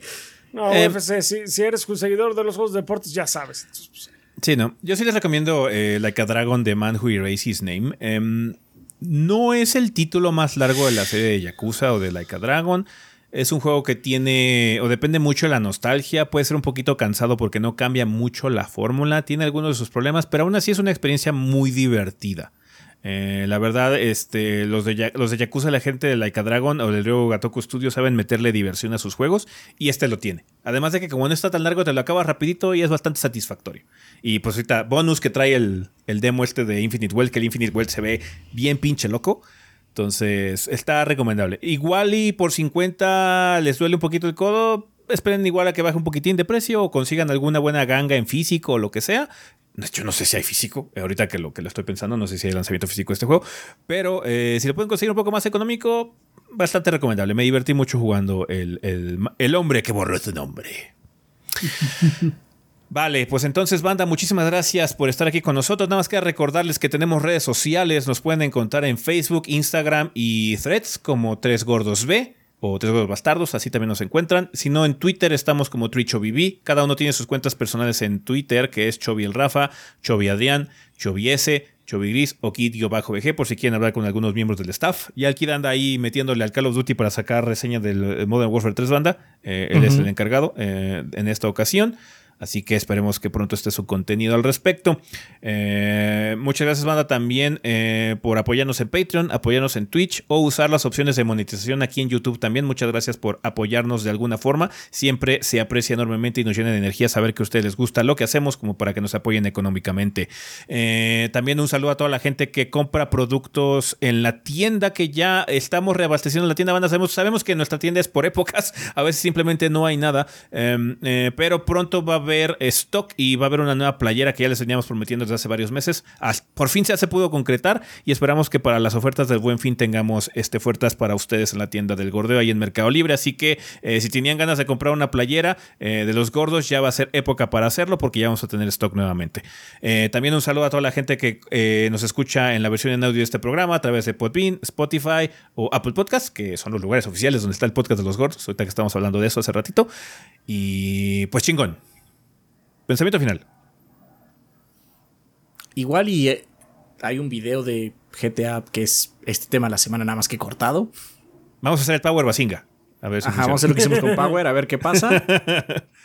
no porque lo haga Power, sino porque lo hicimos cuando vino Power. Ajá, porque lo hicimos. A, ver si funciona nada más para, eh, para ver qué onda. Si preguntan esto ya lo vi en el podcast, no vieron el podcast entero, porque lo dijimos hasta el final. Entonces, así ya los pueden diferenciar, banda. ¿Quién, ¿Quién, realmente es fan? ¿Quién escuchaste esta parte final? Y así de, tú no eres fan. no, sí es fan, nada más no tan... No con tanto tiempo libre, no con tanto tiempo libre. o ya se acabó el trayecto a tu casa. se acabó, se acabó y decidiste no escuchar las despedidas para informarte más de qué es lo que pasaba en el mundo de los gordos. Vale, pues bueno, banda, eso sería todo con respecto a este episodio. Nosotros nos vamos. Bye. Bye.